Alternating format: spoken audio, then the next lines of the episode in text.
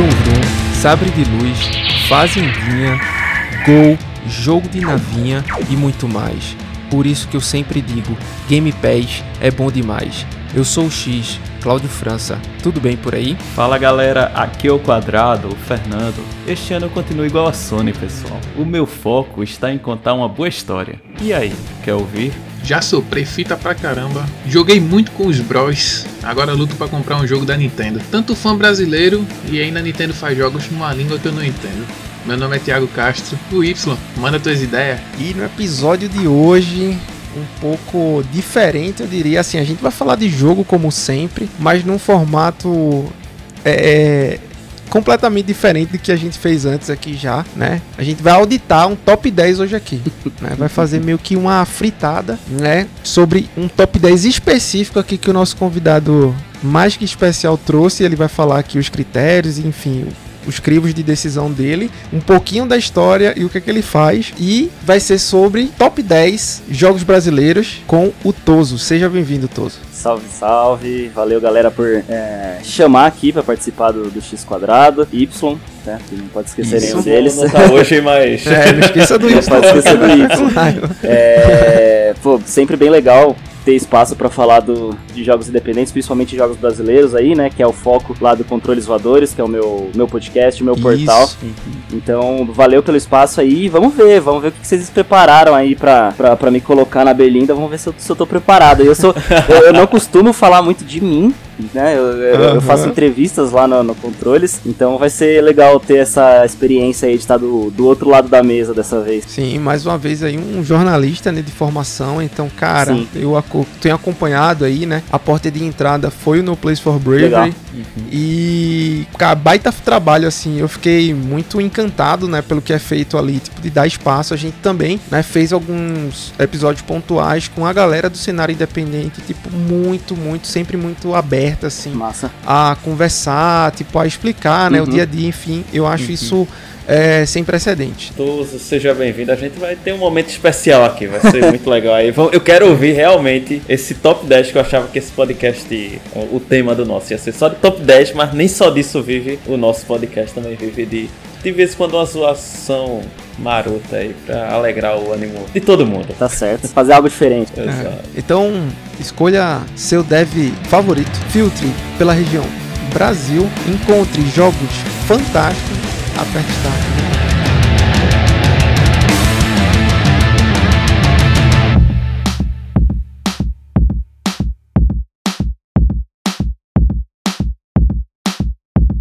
E agora chegou aquela parte que todo mundo gosta, todo mundo ama e respeita, que é- são as notícias da semana, aquele apanhado, aquela quentinha, aquela marmitex que a gente faz aí toda semana antes do, do assunto principal do episódio. Mas também há um lembrete no começo do episódio também, né, claro, depois da introdução. Aquela sua curtida, Muito importante. muito Aquela sua importante. curtida, aquelas cinco estrelas, aquela compartilhada.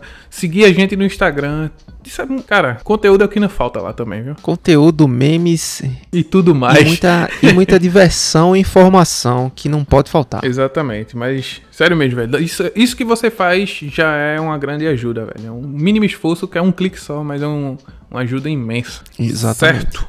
E vamos começar aqui com a notícia que abrange a todas as plataformas. Né?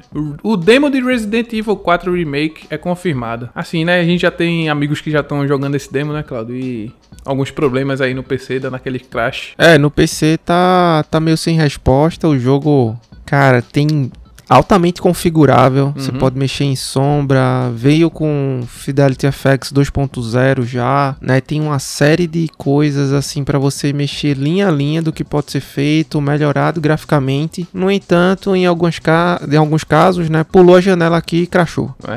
né? Colegas meus aí que, pô, a demo acabou de sair, né? No momento que a gente tá gravando aqui, a demo saiu, há pouquíssimo tempo. é, ontem, né? Do release saiu ontem. Ah, e aí já crashou, sei lá, quatro vezes. Não cheguei a testar no videogame, provavelmente também não vou testar, porque aí só vai aumentar minha, minha vontade de jogar o jogo. É, e tá, a fila tá grande aí de jogos pra zerar, né? É, mas no PC tá daquele, Aquele daquele jeito, né? nosso. Ou daquele não jeito. No caso, tá faltando otimização É. aí. A Capcom tá chamando essa demo de Chainsaw Demo, né? Os Chainsaw demonstração. Não tem limite de tempo e passa bem no início da campanha. É assim que Leon chega no vilarejo. E você pode baixar essa versão de teste gratuito em todas as plataformas, como, eu é, havia dito. Porém, Exatamente. no PlayStation, você tem que procurar o título do jogo. Lá tá Resident Evil 4. Não tem palavra remake, não tem palavra 2, não tem palavra demo, não. Resident Evil 4, tá assim lá na Sony. E é só fazer Mas seu também download. colocar em todo lugar vai aparecer do mesmo jeito. É. Então, pra não ter erro. Já se você tá na plataforma do Xbox Series, você pode realizar o, o download é, seguindo os passos iguais, assim, né? Procurar o Resident Evil 4 e já pode jogar lá. É, não será lançado para Xbox One, mas já tem a sua parte no, do Series, né? Tanto o S como o X. Exato. E no PC pode fazer o download na- da demo na da demo, né, na Steam. Só é procurar também Resident Evil 4 vai aparecer lá, já de cara. Isso aí. E só pra dizer, né, que já teve no GameCube, já teve no PlayStation 2, no PC na época também, que o jogo foi lançado em 2005, e no Wii, que é a melhor plataforma pra esse jogo. aí. Pra esse jogo, esse jogo é mesmo. E assim, o Resident Evil 4, o novo, vai ser lançado dia 24 de março, já já, pra Play 5, Xbox Series, Play 4 e PC. Ainda não há versões, e não vai ter versões, ou não há versões ainda, né? Para o Switch e não haverá para o Xbox One. Continuando aqui, indo um pouquinho pro lado da Sony, The Last of Us Parte 1 tem nova data nos PCs e os requisitos foram revelados. Dia 28 de março tá chegando, é a data que tá nos PCs. E vamos lá, os requisitos, né? Primeiro aquele precinho, né, Cláudio? que é de 249,90, né? Menos de 250. É, o jogo ele é um remake do remaster, o remaster é do remake, mas o preço é de AAA lançamento. É, e nos consoles pode passar de 300 contos, só pra... Só pra lembrar aí, porque a gente bate muito na tecla que, a, pra, na minha ótica, a Sony precifica os jogos dela no PC de maneira totalmente equivocada, Uhum. tá? Não teve um jogo assim que saiu precificado bem. Você tem uma ideia? O Resident Evil 4 Remake, né, utilizando essa nova engine aí da Capcom, com todo esse poderio gráfico que a gente sabe que foi entregue no Resident Evil 2, no 3. Pô, o jogo vem com a régua altíssima lá em cima. É, tem um, um tempo aí, um lapso temporal muito maior do que foi o The Last of Us, né, nas últimas gerações. E tá vindo a versão Deluxe, só pra você ter uma ideia, por 200 reais. Na nuvem você compra por esse preço, 201 reais. E a outra por 175. Então, assim, só pra você ter uma ideia de jogos que o quão refeito foi o Resident Evil 4 em detrimento do, do The Last of Us e ainda assim ele larga com um preço muito acima, né, do, do que é praticado normalmente, comumente nos PCs, né? Mas vamos lá. É, a diferença dessa versão nova aí em relação ao primeiro é que vai ter essa melhoria gráfica e umas, ite- e umas otimizações que é pra tirar umas travas. Um, tinha uns travamentos, tá ligado? Na- nas versões anteriores. Inclusive, quando eu joguei no Play 3, realmente tinha uns. Era travamento mesmo, não chegava nem ser aqueles frame drop, não. Era travamento. Travadinha chata, tá ligado? O jogo foi lançado no PlayStation 3, Uhum. né? Aí foi refeito no PlayStation 4, remasterizado pro PlayStation 4, vendido novamente. Aí o jogo foi sair pro Play 5 utilizando, né, valendo da engine do The Last of Us Parte 2. Exato. Então, de fato, eles corrigiram algumas coisas aí. Eu acho que são pontos sensíveis em termos de, de mudança mesmo, não é nada radical. Mas realmente, pô, era, era o mínimo, né? É o mínimo. O jogo tá sendo. Toda vez estão reiniciando o preço do jogo. É. Tão dando um reboot no preço do jogo e não estão fazendo nada. Pô, aí tá de sacanagem, né? É, A parte 1 do The Last of Us também vai incluir um, um DLC que está sendo chamado de Left Behind, que é, conta a história de Ellie antes do início do jogo, que é um trecho que foi adaptado da série, né? No episódio legal. 7, eu acho. Aí eles vão fazer até esse Tokyo Voy aí com a série, né? É, É bom Essa que já dá uma, uma, uma ligada, Não, né? dá um up. Não, dá um up sim, com certeza. Vamos para os requisitos mínimos. No mínimo, o Windows 10, versão 1909, ou mais novo. O, pro- o processador AMD Ryzen 5 é, 1500X, ou Intel, é, o Intel Core i7 de quarta geração. Tá. Memória 16 jam- de, de RAM. A placa de vídeo, uma AMD Radeon 470, 4GB, ou uma GeForce GTX 970, Uhum. ou uma GeForce 1000 1050 Ti e 100 GB de armazenamento. Na recomendada. De preferência SSD, né? De preferência SSD, né? Já para dar aquele upzinho. Na recomendada, a mesma versão do Windows. O processador é um Ryzen 5 3600X. O, se for Intel, mesmo, o i7 quarta. E a memória 16GB RAM. Mesma coisa. Só que aí vem a diferença na placa de vídeo, né? Mas pro mínimo ele já tá pedindo um i7, é? É, o mínimo é o i7. O mesmo, o mesmo tá recomendado. Não, tá de brincadeira, é. né? Tá de brincadeira, cara. O, a placa, ou aquele meu i5 de terceira geração que ali aguentava, viu? Ah, é verdade. A, é verdade. a, temperatura do quarto subiu em 5 graus, mas tá tudo certo. 5 no inverno. É, no inverno. A placa de vídeo, para recomendada, uma AMD Radeon RX 5800 XT, 8 GB, ou uma AMD Radeon RX 6600 XT. Se for é, NVIDIA, a GeForce RTX 2070 Super ou a GeForce RTX 3060. Todas Isso de 8 é GB. Para resolução de quanto mesmo? Só para reforçar. Para recomendada. E isso para uma um FPS target aí de 60 em 1080, tá? É Full HD. A gente não tá nem falando de resoluções aí acima e já tá pedindo uma configuração robusta na é. minha ótica, Thiago. Não sei o que é que tu não, acha aí, acho, velho. Pô. Pedindo 3060 de 8 GB, tipo uma 2070 Super, né, com i7, cara, é, é uma baita configuração, é, impressionante. Eu, eu vou parafrasear Fernando no que virou até tema do, no, de, de episódio da gente, que é quanto muito pouco tempo, aí tá quanto muito pouco gráfico, né?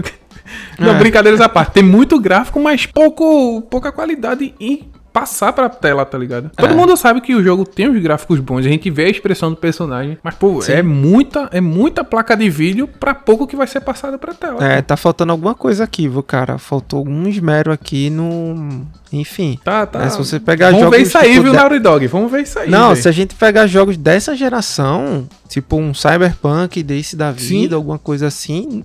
Mesmo com cara, todos os percalços. É, se você pegar, pô, tá difícil. Tá e é um jogo linear, né? A gente não tá falando de mundo aberto, a gente Exatamente. tá falando de um jogo corredorzão. Exatamente. E como eu havia dito, né, dia 28 de março está aí para os PCs. Isso. E só para fazer uma pincelada aqui na Ultra, né, hum. com 4K, mirando 4K, 60 FPS. Vamos lá, lá para, é, um, é um Ryzen 9 5900X Caramba. ou um Intel i5 de última geração com o K, né? Ele é o 12 600K, que é aquele mais caro do que o caro. Aí vem mais uma. Caro que o é, caro. é mais caro que o caro, pô. É. Se eu pensei em algo caro, ele é mais caro ainda. Caramba, Aí ele véio. pede uma, uma AMD de, a 7900XT. É muito. Né, que é aquela FSR Quality, mais ou um Nvidia 4080, meu amigo. Meu irmão, uma dessa aí é você jogar. De... É pra você jogar Euro Truck Simulator pensando não, pô, que tá no jogo, tá daqui, tá ligado? Não, com essa daqui o cara compra 5 PlayStation 5, pô. É, com 5 essa... não, mas 3, vai. 3 é. o cara compra. Com essa aí, pô, pô tá roda, roda gráficos feito Matrix, mas você com plugada no, no seu cérebro, tá ligado? Pois é.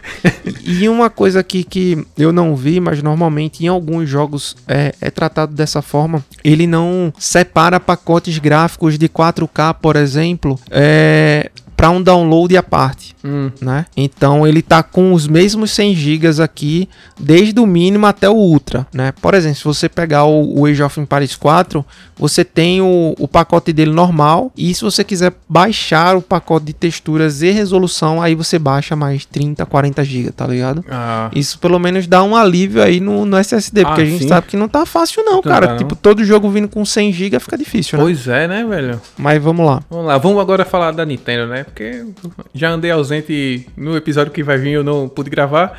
E já tive ausente há dois episódios atrás. Enfim, vamos falar de Mario Kart 8 Deluxe, que a gente até comentou, Cláudio, que hum. a, a, Nintendo vai empurrar mais o, o Mario Kart 8, porque tem muito, muito conteúdo ainda para ser lançado. Sim, é verdade. Bem e... anunciado já, né? Uhum, e a DLC vai ter mais personagens, né? Então, a, como eu já tinha dito, foi aquele. O, o dragão rosa, né? Que é uhum. é a, a Birdo. E ela Sim. chegou ontem, essa expansão ela chegou ontem, inclusive. Só lembrando que o release do nosso episódio é dia 10, então chegou no dia 9 de março. É, então tá aí a DLC que a gente comentou. Chegou, né? Vai ter Pauline, Diddy Kong, Funk Kong também. E só aumentando aí a, a gama de personagens, né? Fora que A ainda família. tem o, Bust, o Booster Curse Pass, que ele adiciona ao todo 48 pistas remasterizadas de toda a franquia pro Mario Kart 8 Deluxe. E ele vai ser disponibilizado em seis rodadas. Vai ser lançado ao longo do ano pass- do, de 2022, no ano passado, no caso, até esse ano. Então, velho, haja conteúdo, haja conteúdo. Mas vamos pro preço, né? Porque assim, é incluso no Switch, no Nintendo Switch Online mais o pacote de extens- de extensão. Mas também você pode adquirir separadamente por 128 reais. Sempre pode, né? É. Assim, se você não é assinante, você pode pa- pagar por fora por 128 reais. Ou seja, 8 jogos, mas com 48 pistas remasterizadas aí. Exatamente. E é de toda a franquia, né? É isso aí que é o mais legal. Todo e muito mais. Vamos falar de uma empresa que a gente até. É uma empresa adorada por nós, né? A Take-Two. Ela passou por ondas de cortes em prol de, entre aspas, prioridades a longo prazo. Então, tá rolando aí essas demissões, que é aquela rotação que a gente sabe que sempre tem. E a, a própria Take-Two disse que vai afetar minimamente o desenvolvimento de GTA 6. Assim, né? A gente espera que esse minimamente não seja um adiamento, né? Mas se for um adiamento, Mas espero adiamento que a gente tem seja. nada. Não, eu tô dizendo assim, se... é, tem nada. Tô dizendo assim, no futuro, né? A gente sempre. Já estão guardando essa desculpa, eu quero dizer, né? É, pode, pode ser, mas assim, cara, é muito incipiente a gente É. pensar assim, ah, afetou minimamente, mas a gente não tem data, a gente teve foto, a gente teve treino, teve nada, Tem pô. nada, tem nada. Só teve o, de- o escopo lá de como vai ser o jogo e os vazamentos, assim, Uhum. que aparentemente tava bem caminhado, inclusive. É. Mas, e aí, pô, é meio difícil, né, dizer que vai adiar o que o jogo adiou, ele mesmo sem, sem ter uma data, sabe? Exatamente. Luiz, ele falou que. Que é Alan Luz, né? Que é o representante da Take-Two. Ele falou que, abre aspas, continuamos a fazer investimentos estratégicos em nosso talento e tecnologia para entregar nossos planos a longo prazo. E o impacto dessas mudanças em nossas equipes de desenvolvimento nos Estados Unidos foi mínimo. Fecha aspas. Então, né? Ah, É aquela coisa, vamos segurar um pouquinho aqui pra gente gastar, depois contrata de novo e tá tudo certo. É, eu também não sei muito bem é, qual o pensamento ou posicionamento estratégico da Take-Two, Uhum. mas ela tá, ela tá bem consolidada Tá, e né? não tá tranquila. É, eu tava vendo, Claudio, que eu fui dar uma pesquisada mais funda aí sobre isso, é que a Take-Two ela anunciou em fevereiro que cortaria já esse valor correspondente a mais ou menos 50 milhões de dólares em custos. É, pô, os caras, qualquer coisa já é um. É um. Sabe? É um cruzeiro dando curva. É, não, é, eles tão- é um mamute. É, pô, é muito gigante, cara. exatamente. Qualquer coisa que você aumente um pouquinho a escala já são números, assim, astronômicos. né? Exato. É, e a gente vê que esse movimento tá acontecendo na Dell, na Microsoft, na Amazon, no Facebook, no Google, então. Ah, e a turma tá aproveitando e no embalo, né? Uhum, Pra não exatamente. ficar estranho pra ninguém. Então, aí de acordo com a NBC, né, que é um, um- uma emissora lá dos Estados Unidos, esse movimento é de cautela, já pelas grandes companhias, está relacionado ao aumento da inflação e taxas de juros. A mesma E- coisa dos é. outros, cara. Não muda Isso nada. é o mercado do global, então eles estão dando uma segurada já para evitar tipo o que aconteceu em 2008, por exemplo, que atingiu de tudo, né? Têxtil, carro, futebol até, videogames inclusive. Então é bom é, é- é mostrar que a galera tá preparada pro, pro que daí vier, né? Isso é bom porque não afeta tanto a gente que consome tanto os jogos dele, né? Uhum. É, Brasil, o Brasil vai ser homenageado na Gamescom, Claudio, em 2023, né, esse ano. E ele vai contar com mais de 50, e- 50 estúdios daqui do Brasil. Legal demais, cara. A Abra Games, que é a Associação Brasileira Desenvolvedora de Games, ela divulgou quarta-feira, dia 8, nessa semana do release, que o Brasil vai ser homenageado esse ano lá. Eu achei isso massa demais, pô. A turma é muito talentosa aqui do Brasil, cara. Tem que ter mais espaço e vocês vão ver aí no episódio que pô, a turma não tá pra brincadeira, não. É, como eu editei, Claudio ainda não escutou, né? Ele vai escutar praticamente no release. É só um, não é nem spoiler, mas o que eu escutei, cara, real, tudo que tá falado nesse episódio que vocês vão escutar aqui no decorrer, corrobora com essa com essa notícia que eu trouxe, tá ligado? Sim.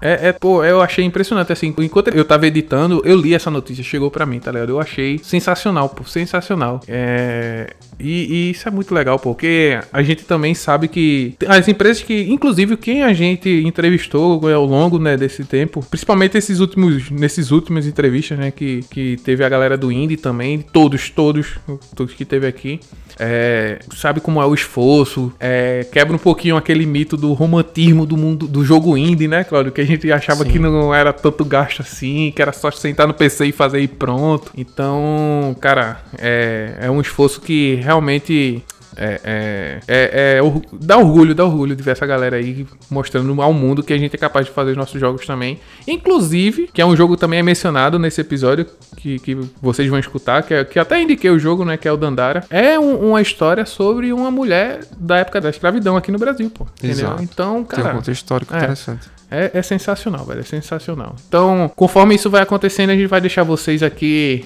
sempre atualizados. Beleza, Cláudio? Show de bola. Vou, vou soltar um aqui já para passar a bola para você, que já é aquela transiçãozinha de, de, de notícias, Sim. né? Activision e Microsoft, mais uma vez. Olha, eu acho que esse assunto tá passando a época que a gente falou de Cyberpunk tantas vezes no eu passado, não aguento tá mais. eu não aguento não. mais. então, o presidente da PlayStation, da Sony PlayStation, falou: Eu quero bloquear essa função. E como o professor Xavier falou em vários memes aí ao longo da, da nossa jornada na internet, querer não é poder, né? É. Então. Então você é, não pode é, ser um X-Men. eu acho que eu acho que o Jim Ryan já se passou, sabe? Uhum. O único, o único lugar, o único órgão que eles têm um pouquinho de força é o CMA em Bruxelas, né? Que é onde tá o, o bicho tá pegando. Mas eu vejo esse movimento do Jim Ryan, de todos os outros que eram minimamente, como é que eu posso dizer, previsíveis. Esse movimento do Jim Ryan eu, eu não concordei muito do ponto de vista estratégico. Por uhum. quê? Porque tem todo um trabalho do jurídico da Sony em pautar o discurso deles em cima do Call of Duty. Né? Então, assim, é o COD que segura a gente, é o COD que financia. Inclusive, se tem documentos, eu vou trazer isso para vocês. Depois a gente vai organizar todo esse arcabouço né, jurídico aí para mostrar que em um dos tópicos lá, em um dos parágrafos, a Sony é bem explícita em que ela fala que esse FII, essa taxa que ela recebe do Call of Duty na sua plataforma serve para financiar seus jogos próprios, seus jogos first party. Então, quando você pensa em um The Last of Us, em um God of War, em um é, Uncharted, né, no seu tempo saudoso, eles são financiados sim por jogos terceiros que fazem muito sucesso na Sony. Sim, a Sony arrecada muito e é como a gente fala aqui, é aquele dinheiro livre, é. né? Que a Sony, sei lá, recebe entre 25 e 30%, né? Desse valor. E tá lá, parada, cara. Ganha com a cara, ganha por disponibilizar toda a estrutura ali pro jogo ser, pro jogo rodar. Né? Então eu acredito que foi um movimento errado. Eu acho que agora os advogados da Sony estão colocando a mão na cabeça. O cara falou uma asneira assim, sem tamanho. Ele uhum. levou. Parece que o, o, as palavras dele tomaram um cunho pessoal, sabe? Tipo assim, não é um. Pô, a gente tá falando em big companies aqui, pô. Não é, é comprar pão na padaria da esquina. Né? Então o cara chegou e falar, eu quero barrar. Quem é você para barrar, cara? Se o CMA eventualmente barrar, ele pode ir para a Suprema Corte e os juízes lá declararem que passa a compra. Então quem é você para falar isso, né? Então eu acredito que tenha sido sim é, uma palavra, como é que eu posso dizer, um infortúnio, é. né? Aí, mas Cara, eu quero que eu quero que passe mesmo e tô nem aí, eu quero o código no Game Pass. E o que tá? ele falou, ele foi literalmente isso que eu tô dizendo, pô. Não quero nenhum ah, tipo de acordo envolvendo Call of Duty, eu quero só bloquear a fusão. Cara, como é que uma pessoa fala um negócio desse? Pô? Não, e tipo assim, é, sabe o que eu imagino? Sabe, Tiago? Quando os caras levam a Sony o Bob Kotick, né, que aos trancos e barrancos eu não concordo ele nem como pessoa nem como executivo, eu acho ele péssimo, mas o cara tá lá falando o que aconteceu, né? Deve ter uma série de e-mails aí enviados para a Sony sem resposta, porque ele mesmo falou que tentou durante um ano contato com a Sony para tratar isso e não teve resposta. Aí você tem e-mails da Microsoft tentando enfim, chegar a um acordo. Aí você tem a Microsoft oferecendo o Call of Duty por 10 anos, a Sony não aceitando, dizendo que quer para sempre. O para sempre na tecnologia não existe. Simplesmente assim. Né? A gente tá falando de 10 anos, é essa geração do PlayStation 5 mais a próxima ou a metade da próxima. Então é tempo suficiente na minha concepção né? E aí você tem diversos movimentos que aconteceram e a Sony nunca acatou. A Nintendo já acatou, a Nvidia já acatou, a Sony vai terminar no momento que ela vai estar tá tão, sabe aquela casinha que não vende o terreno Sim. e aí tipo tudo ao redor vira prédio e ela fica ali no meio enclausurada? Pronto, vai ser isso. A Sony vai ser essa casinha que não vai ter para onde ir, porque todo mundo já aceitou, todo mundo já negociou o seu terreno, entendeu? Então, é eu vejo dessa forma, não sei se você tem alguma, alguma outra visão, Thiago. E, cara, o tempo que eles tinham para ganhar, eles ganharam, né? Então, assim, a gente tá falando de uma compra que foi anunciada em 18 de janeiro do, do de 2022. Sim. Já passou mais de um ano, então tá indo para outras esferas jurídicas que não cabem mais agora e é o momento de apresentar documentos. A Sony já foi intimada, né? Então tá mostrando esses documentos, a Microsoft também eventualmente vai mostrar esses documentos. E os caras vão lá e vão arrematar, cara. Não tem É. pra onde mais, entendeu? E o que eu achei engraçado foi o que levou a ele ter essa fala. Porque tem a, a Lulu Sheng, que ela Uhum. é, se eu não me engano, ela é executiva da Activision. Essa mulher é maravilhosa. E ela tá disse- desmentido. É, ela tá desmentindo, desmentindo tudo. E ela chegou a falar, ó, vale a pena seguir o, o Twitter dela. Lulu Sheng Messervey, né? Aham. Messer, Ser, de Servey. Pode ir, pode ir. É, Lulu Sheng, pronto. Você vai achar o Twitter dela lá. É, e ela disse que foi carregada de honestidade o que eles passaram pra Sony. A Microsoft, ó, palavras dela. A Microsoft ofereceu à Sony, o líder dominante do console por mais de uma década, com 80% de participação no mercado, um contrato de 10 anos em termos muito melhores do que a Sony jamais obteria de nós. Também oferecemos à Sony o acesso garantido de longo prazo ao Call of Duty, mas eles continuam recusando. Aí eu Exato. pergunto, isso palavra delas ainda, só pra concluir. Aí eu pergunto, por quê? É. Aí Então, a- nessa, o que foi que Jim Ryan respondeu? Eu Aí responde com essa asneira. É, com essa eu asneira, tá ligado? E outra coisa, a Microsoft e a Sony argumentou dizendo que ah, o problema é que o Call of Duty vai entrar no Game Pass. Eu, eu, se fosse Sony, viria isso um problema mesmo, certo? De fato, pô, você tem um cara, a plataforma do lado, colocando o, jogo no serviço, enquanto eu aqui tenho que pagar 350, 400 reais pra jogar o mesmo jogo, certo? Eu veria um problema também. A Microsoft ofereceu, disponibilizou, não gratuitamente, óbvio, Uhum. a Sony tem que botar um dinheiro na frente. Dizendo assim, ó, se você quiser colocar o jogo no serviço, pode colocar. Tá aqui o jogo, vou deixar você colocar o jogo no serviço desde que você pague um FII pra mim. Só pra você ter ideia em números de grandeza, o Guardiões da Galáxia, quando foi pro Game Pass, a Microsoft pagou 10 milhões de dólares. Então, é, quanto seria um COD? Seria caro, obviamente. Seria muito mas, caro. Mas aí é a Sony que tem que resolver. É, Se o jogo é importante pra ela ou não, ela vai lá e resolva. Mas, pô, tá todas as cartas aí, cara. É- e assim, eu acho que essa frase do Jim Ryan culminou exatamente nisso. Na birra que ele tem. Não é. é se tornou algo pessoal. Saiu do, da esfera, tipo, corporativa e entrou pra um, sei lá, pra um negócio assim que os caras estão sem argumento, pô. Estão sem É, argumento. vê- Parece coisa de criança, pô. Tá ligado? Ah, aí eu vou, eu puxo a Nintendo. A Nintendo que não é peixe, fez. Me dê esses 10 anos, papai.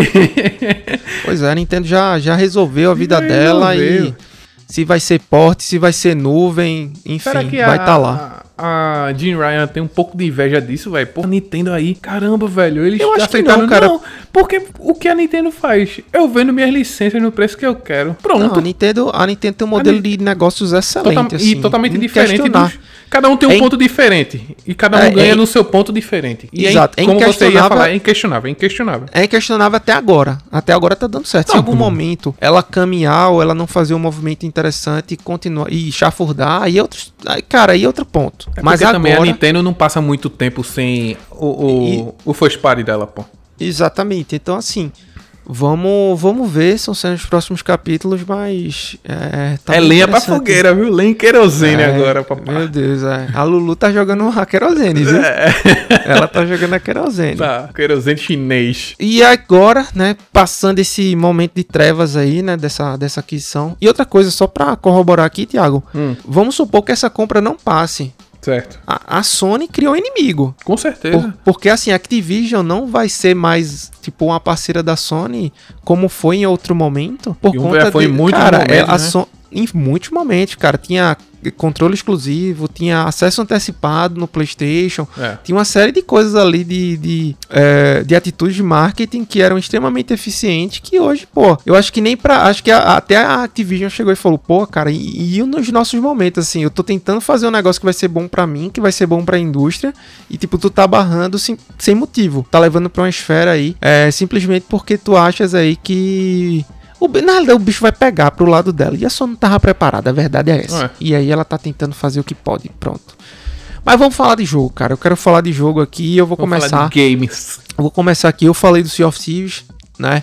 Eu vou. Ah, saiu a data da nona temporada. Será dia 16 de março, cara. Tô empolgante. Tem muita coisa legal aí. Vai sair dentre esses momentos especiais, esses, essas novas edições, por exemplo. Vai entrar o baú da fortuna. Vão fazer um nerf aí. Vão balancear os eventos globais, né? Que você tem um, um Ashen Lord, você tem é, a Batalha do Sea of Thieves que acontecem ali, os fortes, de acordo muito, de, de maneira muito mais acertada para o tamanho da sua tripulação. Uhum. Agora você vai poder interagir também com a comida que você quer, porque antes você tinha cinco comidas, ele comia na ordem assim, você não escolhia, sabe? É mais sim, ou sim. menos isso. Você vai abrir uma rodinha lá e vai escolher, tipo, até para assar e fritar a, a tipo carne de Kraken, de Megalodon vai ficar muito melhor, pois para mim é uma adição fantástica e para mim uma das melhores de fato vai ser que o gancho você tipo, arpoou o item, arpoou o baú, ele já vai para dentro do barco. Aí Hoje, sim, como papai. é que funciona? Você dá o arpão, você arpou o item, solta, vai pro arpão, pega e solta dentro do barco. Ou um uhum. amigo seu pega e solta dentro do barco. Hoje, pô, vai ser ligeiríssimo, cara. Vai, vai ser mais arcadão aí, né? E menos Vai ser bom demais. Assim. Não, é assim, mas, pô, isso aqui é uma, uma adição excelente. Ah, então, sim, dia certeza. 16 aí de março, como se março não tivesse coisa suficiente no Xbox, né? é. Season 3 de Halo, que já tá rolando. Eu vi pelo Halo Project Brasil, velho. Bom demais. Joguei, já joguei, cara, com uns colegas meus. Já tô tentando avançar um pouquinho no passe, mas o long tá me segurando. Uhum. E aí tem a Season 9 do Sea of Thieves. Vai ter a DLC do Rally do Forza. Então, assim, isso só de conteúdos adicionais. E falando de jogo, né, que vai pingar agora no Game Pass, você já tem disponível Guilty Gear Strive, Ixi. né, que é, é, assim, eu não conhecia muito bem Guilty Gear é muito até, bom. até olhar os trailers né, de lançamento de anúncio quando ele foi citado que entraria no Game Pass. Joguei muito Thiago no pode Play falar 2, muito porra, melhor. Eu acho que eu, cara, os sprites desse jogo são belíssimos. É, é porque assim, o jogo é aquele 2,5D, né?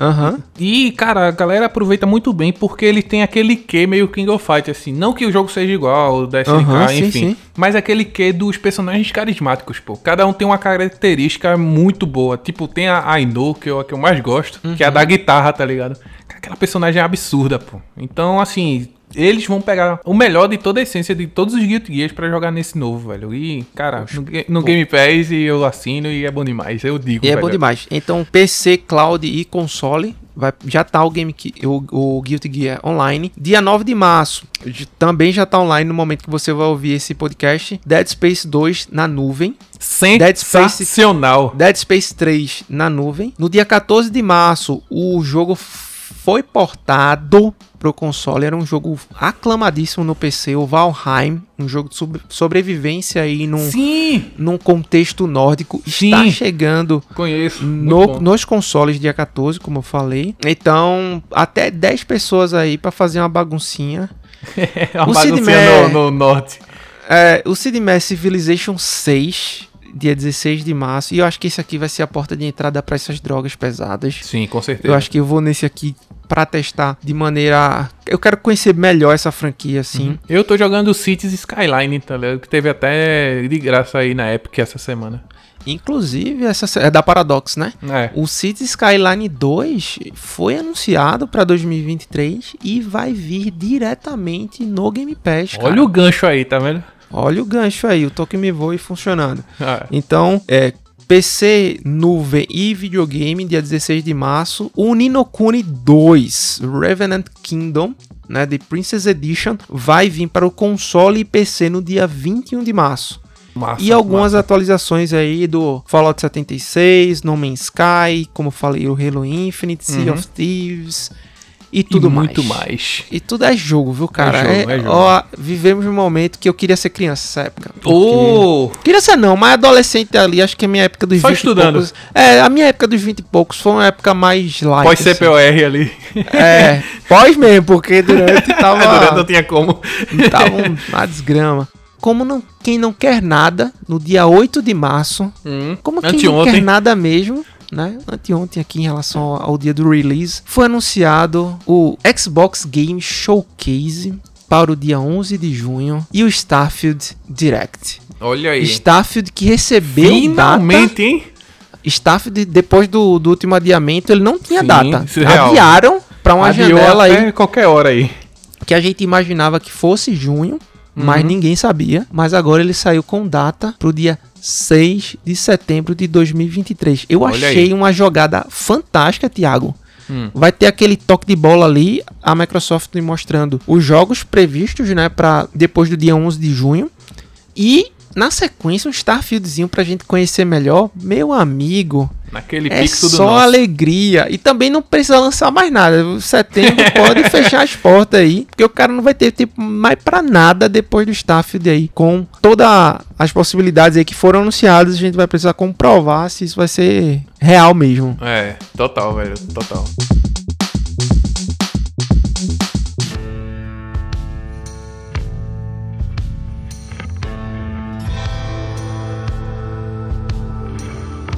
E antes de entrar no top 10, né, propriamente dito, que eu sei que vocês estão muito ansiosos aí, né, pra é, ouvir, né, quais são esses jogos, é, eu queria que você contasse um pouquinho da sua história, Bora. né, da sua formação, Uhum. como você foi parar no jornalismo, Certo. contar aí também, pode com- começar desde os tempos mais primórdios, legal, tá? legal. Então fica à vontade aí pra, pra começar e conversar com a gente. Boa, vamos lá. Eu também sempre começo com essa pergunta, eu gosto bastante de saber, assim, do, né, do, da história das pessoas, é... Eu acho que de onde as pessoas vêm falam muito sobre quem essas pessoas são, né, pra onde elas vão também. Quem elas são? Então Sim. eu gosto bastante de falar disso, assim. Bom, eu sou Lucas Toso, né? É, Toso não é apelido, é sobrenome mesmo. É, eu sou nascido e criado no interior aqui de São Paulo, né? Eu nasci numa cidade chamada Jundiaí, que fica entre São Paulo e Campinas aqui. É uma cidade de tamanho. É, É boa, é pô. um tamanho bom até, né? É, legal. Tem muita gente de São Paulo que mora ali em Jundiaí, então tem bastante esse trânsito. Só que eu morei muito. Eu nasci em Jundiaí, mas eu morei pouco lá, né? Porque meu pai estava sendo transferido na empresa na época. É, e aí eu. eu esse- essa primeira parte da minha infância eu, eu cresci em Itapetininga, que é uma outra cidadezinha perto de Sorocaba, é mais pro sul aqui de São Paulo. É, e ali que foi a minha primeira formação, ali até os sete anos. É, a gente tava longe de toda a nossa família ali, era só eu, meu pai, minha, minha mãe e minha irmã, né? Eu tenho uma irmã mais velha. É, então foi uma fase assim que a gente tava muito bem ali de vida, mas a gente tava longe de todo mundo, então é, tinha um pouco Aham. essa, essa, essa coisa da solidão, assim, né, da, da gente, da minha mãe longe das irmãs e tal. É, e aí meu pai, depois de 26 anos de empresa, assim, foi é, se demitiu, quis abrir um negócio próprio, e a gente foi pra outra parte do interior, a gente foi lá pra Araraquara, que é o interior, interior mais interior, aquele interior assim, né, que é perto de Ribeirão Preto, São Carlos ali. Sim. E aí é engraçado, eu até brinco, assim, que é, eu tenho o R de Piracicaba e de Araraquara, que é esse R do, do interiorzão, assim, né, de puxada. Sim, sim, bem Bem característico. característico. Ah, mas aí eu também tenho o. Lá em Itapetininga, em Sorocaba, tem um, um negócio do D, que eles puxam o D meio parecido com, com, com Paraná, assim, então. É, chuvendim, não sei que din, sabe? Esse jeitinho de falar Sim. assim. E eu também peguei a- a- o sotaquezinho paulista depois que eu vim aqui pra São Paulo, depois de mais velho, né? Então, às vezes eu vou falando, Pô, eu meu. vou misturando as coisas, eu misturo o, o porta com o porta, então Aham. é, foi criando uma, uma loucura de, de sotaques, assim, sabe? Ah, é bem normal, assim. Eu Esse luto é bem BR. constantemente, né? Pra manter meu sotaque aqui em São Paulo, né? É, é difícil, né, cara?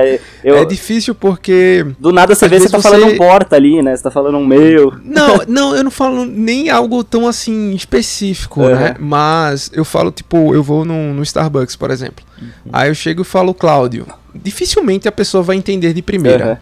É o quê, né? Tem, que, tem que falar Cláudio. Né? Tipo, alguma coisa assim, aí, tipo, às vezes vão, vão vencendo a Uhum. gente pelo cansaço. Sim. Mas ainda não acho que não perdi 100%. Talvez eu tenha, infelizmente, Sucumbido é, sucumbido, retraído um pouco. Nada, Mas- cara, olha, olha que eu achei que você estaria pior nessa altura do campeonato. Mas é, não, tá- cara, assim, eu morei três anos a primeira vez, Uhum, agora é. tu já tô a um e, tipo, né? Sim. Mas é conversando com vocês, eu converso, tipo, jogo muito online com os meninos de Recife, então Uhum. é, volto pra, pras origens aí, É. né, nos fonemas é, da terra-mãe aí. É engraçado que no- nos primeiros anos aqui de São Paulo, quando eu voltava pra, pra conversar com, com, com meus amigos de Araraquara, todo mundo já ficava zoando, tipo, ó, já tá falando igual paulista, não sei o quê. Não, e tipo, você, você fica uma hora que você perde a identidade. Tipo, você nem fala igual, tipo, Sim. a cidade que você tá, né? Com paulista. Também não fala como recifense. lugar, O- Pro recifense você tá com um sotaque diferente. Pro paulista você também tá e você fica ali Você no fica meio. no tá limbo, ligado? né? Sim. E você fica no limbo, assim, pô, né, né? O pessoal tem que pegar mais, pegar mais leve aí. É.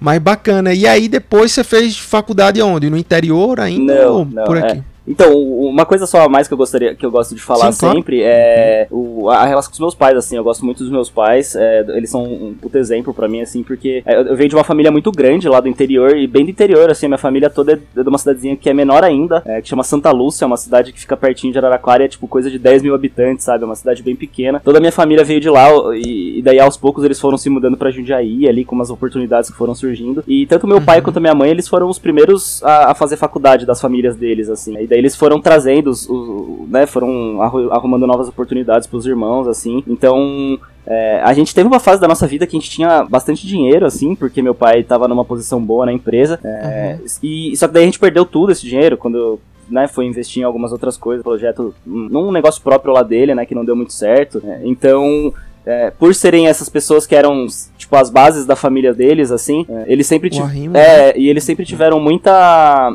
Muita essa preocupação com a educação, sabe? Então, é, a gente não viajava, a gente não tinha carro novo, a gente não tinha casa, é, casa grande, sabe? Coisas de ponta.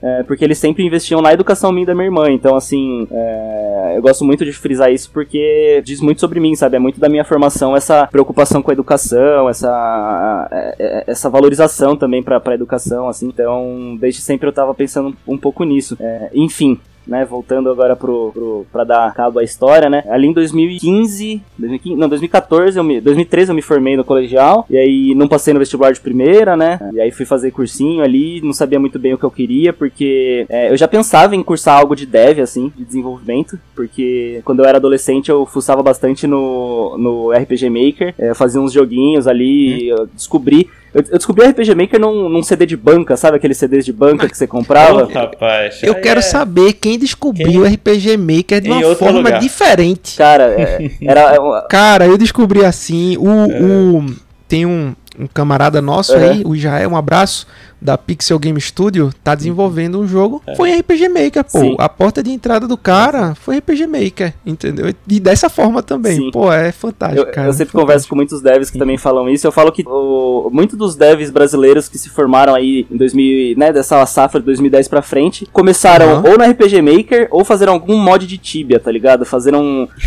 Sim. um, um- um mundo OT lá de Tibia que a galera fala.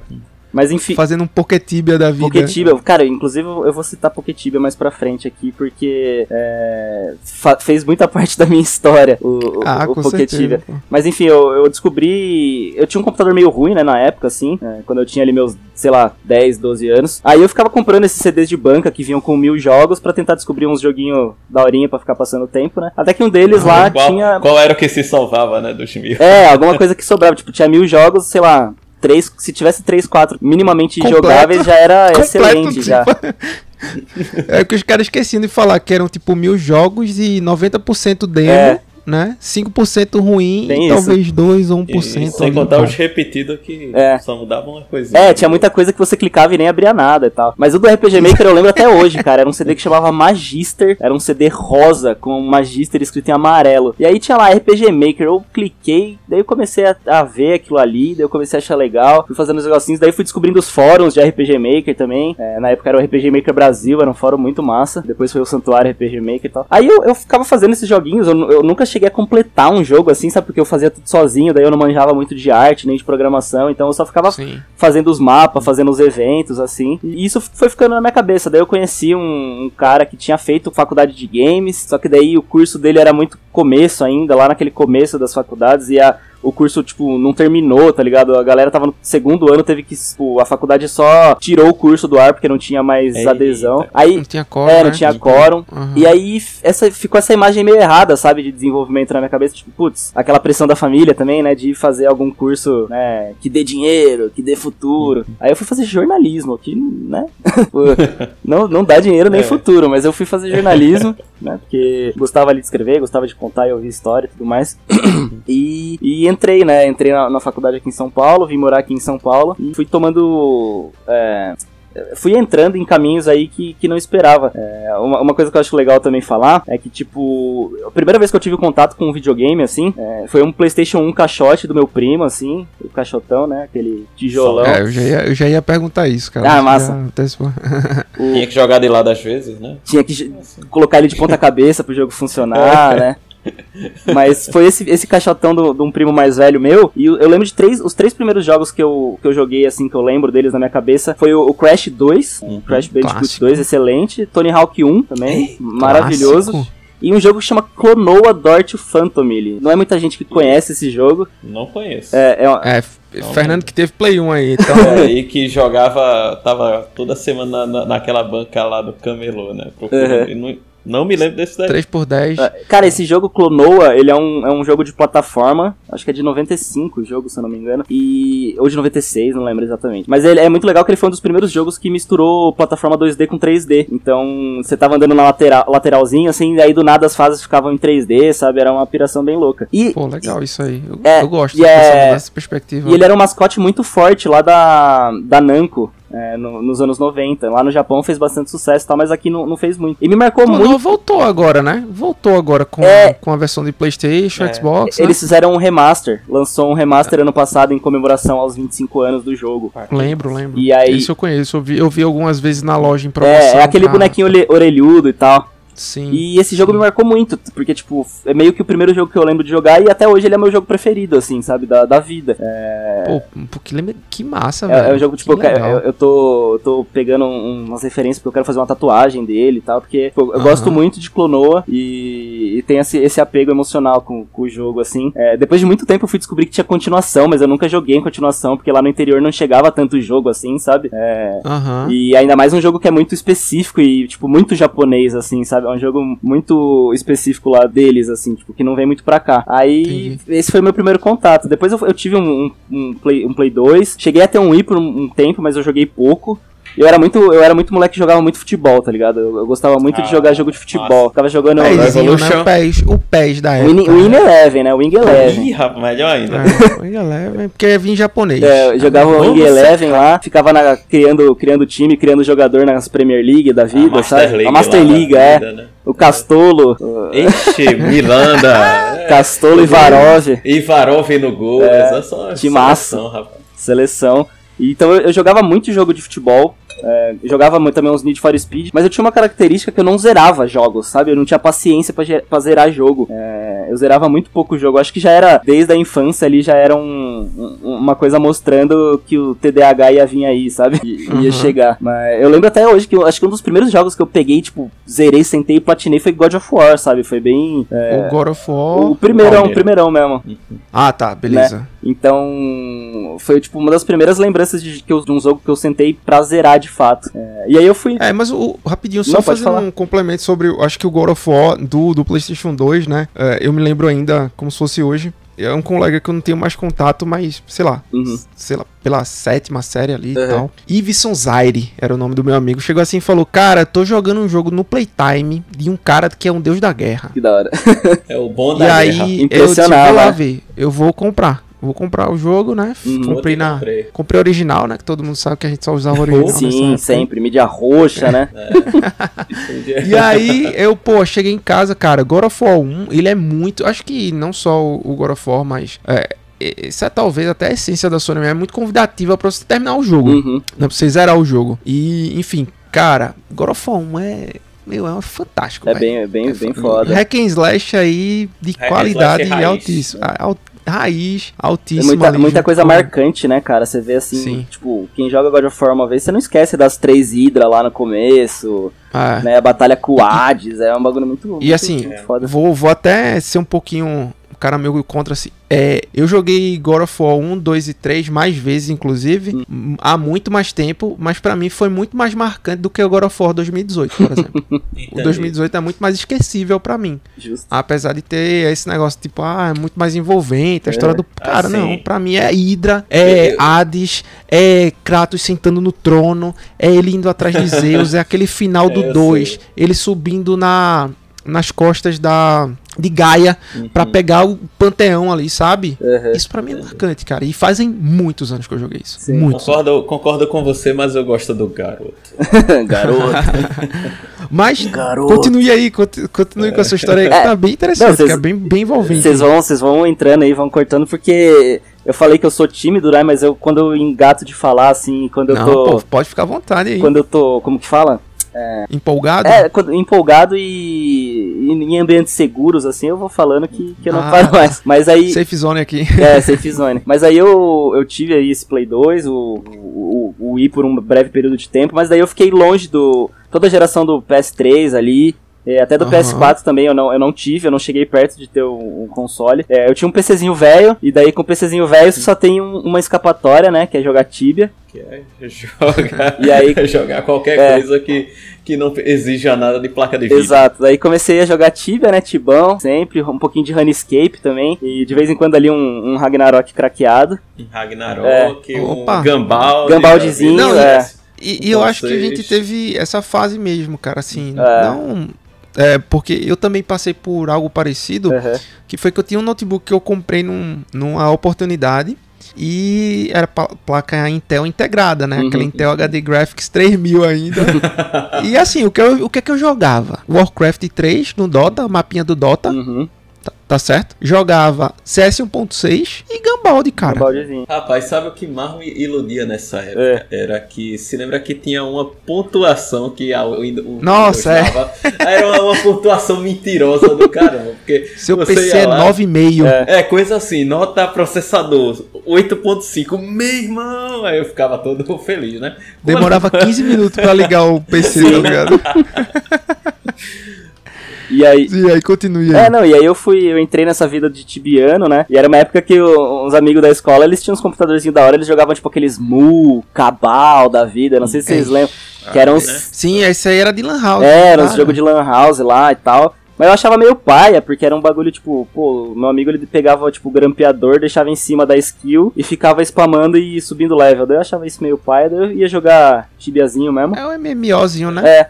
Aí, é o mundo do MMO, é isso. É, e aí, no, eu, o que, que eu gostava do Tibia, né? Como eu, eu contei aquele negócio que eu não zerava jogo, eu não, eu não me, me apegava tanto à história das coisas, porque eu esquecia muito rápido. O Tibia era perfeito porque, mano, eu criava um boneco. É, eu, que história. Eu criava um boneco, aí eu pegava level 50 nesse boneco, e aí eu ficava explorando o mapa, e aí eu isso. ficava lendo a história do jogo no Tibia BR, aí eu uhum. criava um boneco novo, pegava level 50 isso. e eu, mano, nunca, nunca ia pra frente, eu só ficava pegando os level 50 nos bonecos, curtindo o mapa, pescando, e foi, foi é assim, tá ligado? O roleplay do jogo, velho. É, eu, eu fazia bem um roleplay mesmo, conheci uma galera da República Dominicana na época, trocava uma ideia. Então o Tibia foi um momento muito gostoso, assim, que eu não colocava premium também, porque eu não tinha dinheiro para ficar colocando os VIPs, caramba. Então eu ficava lá só uhum. curtindo uma gameplayzinha.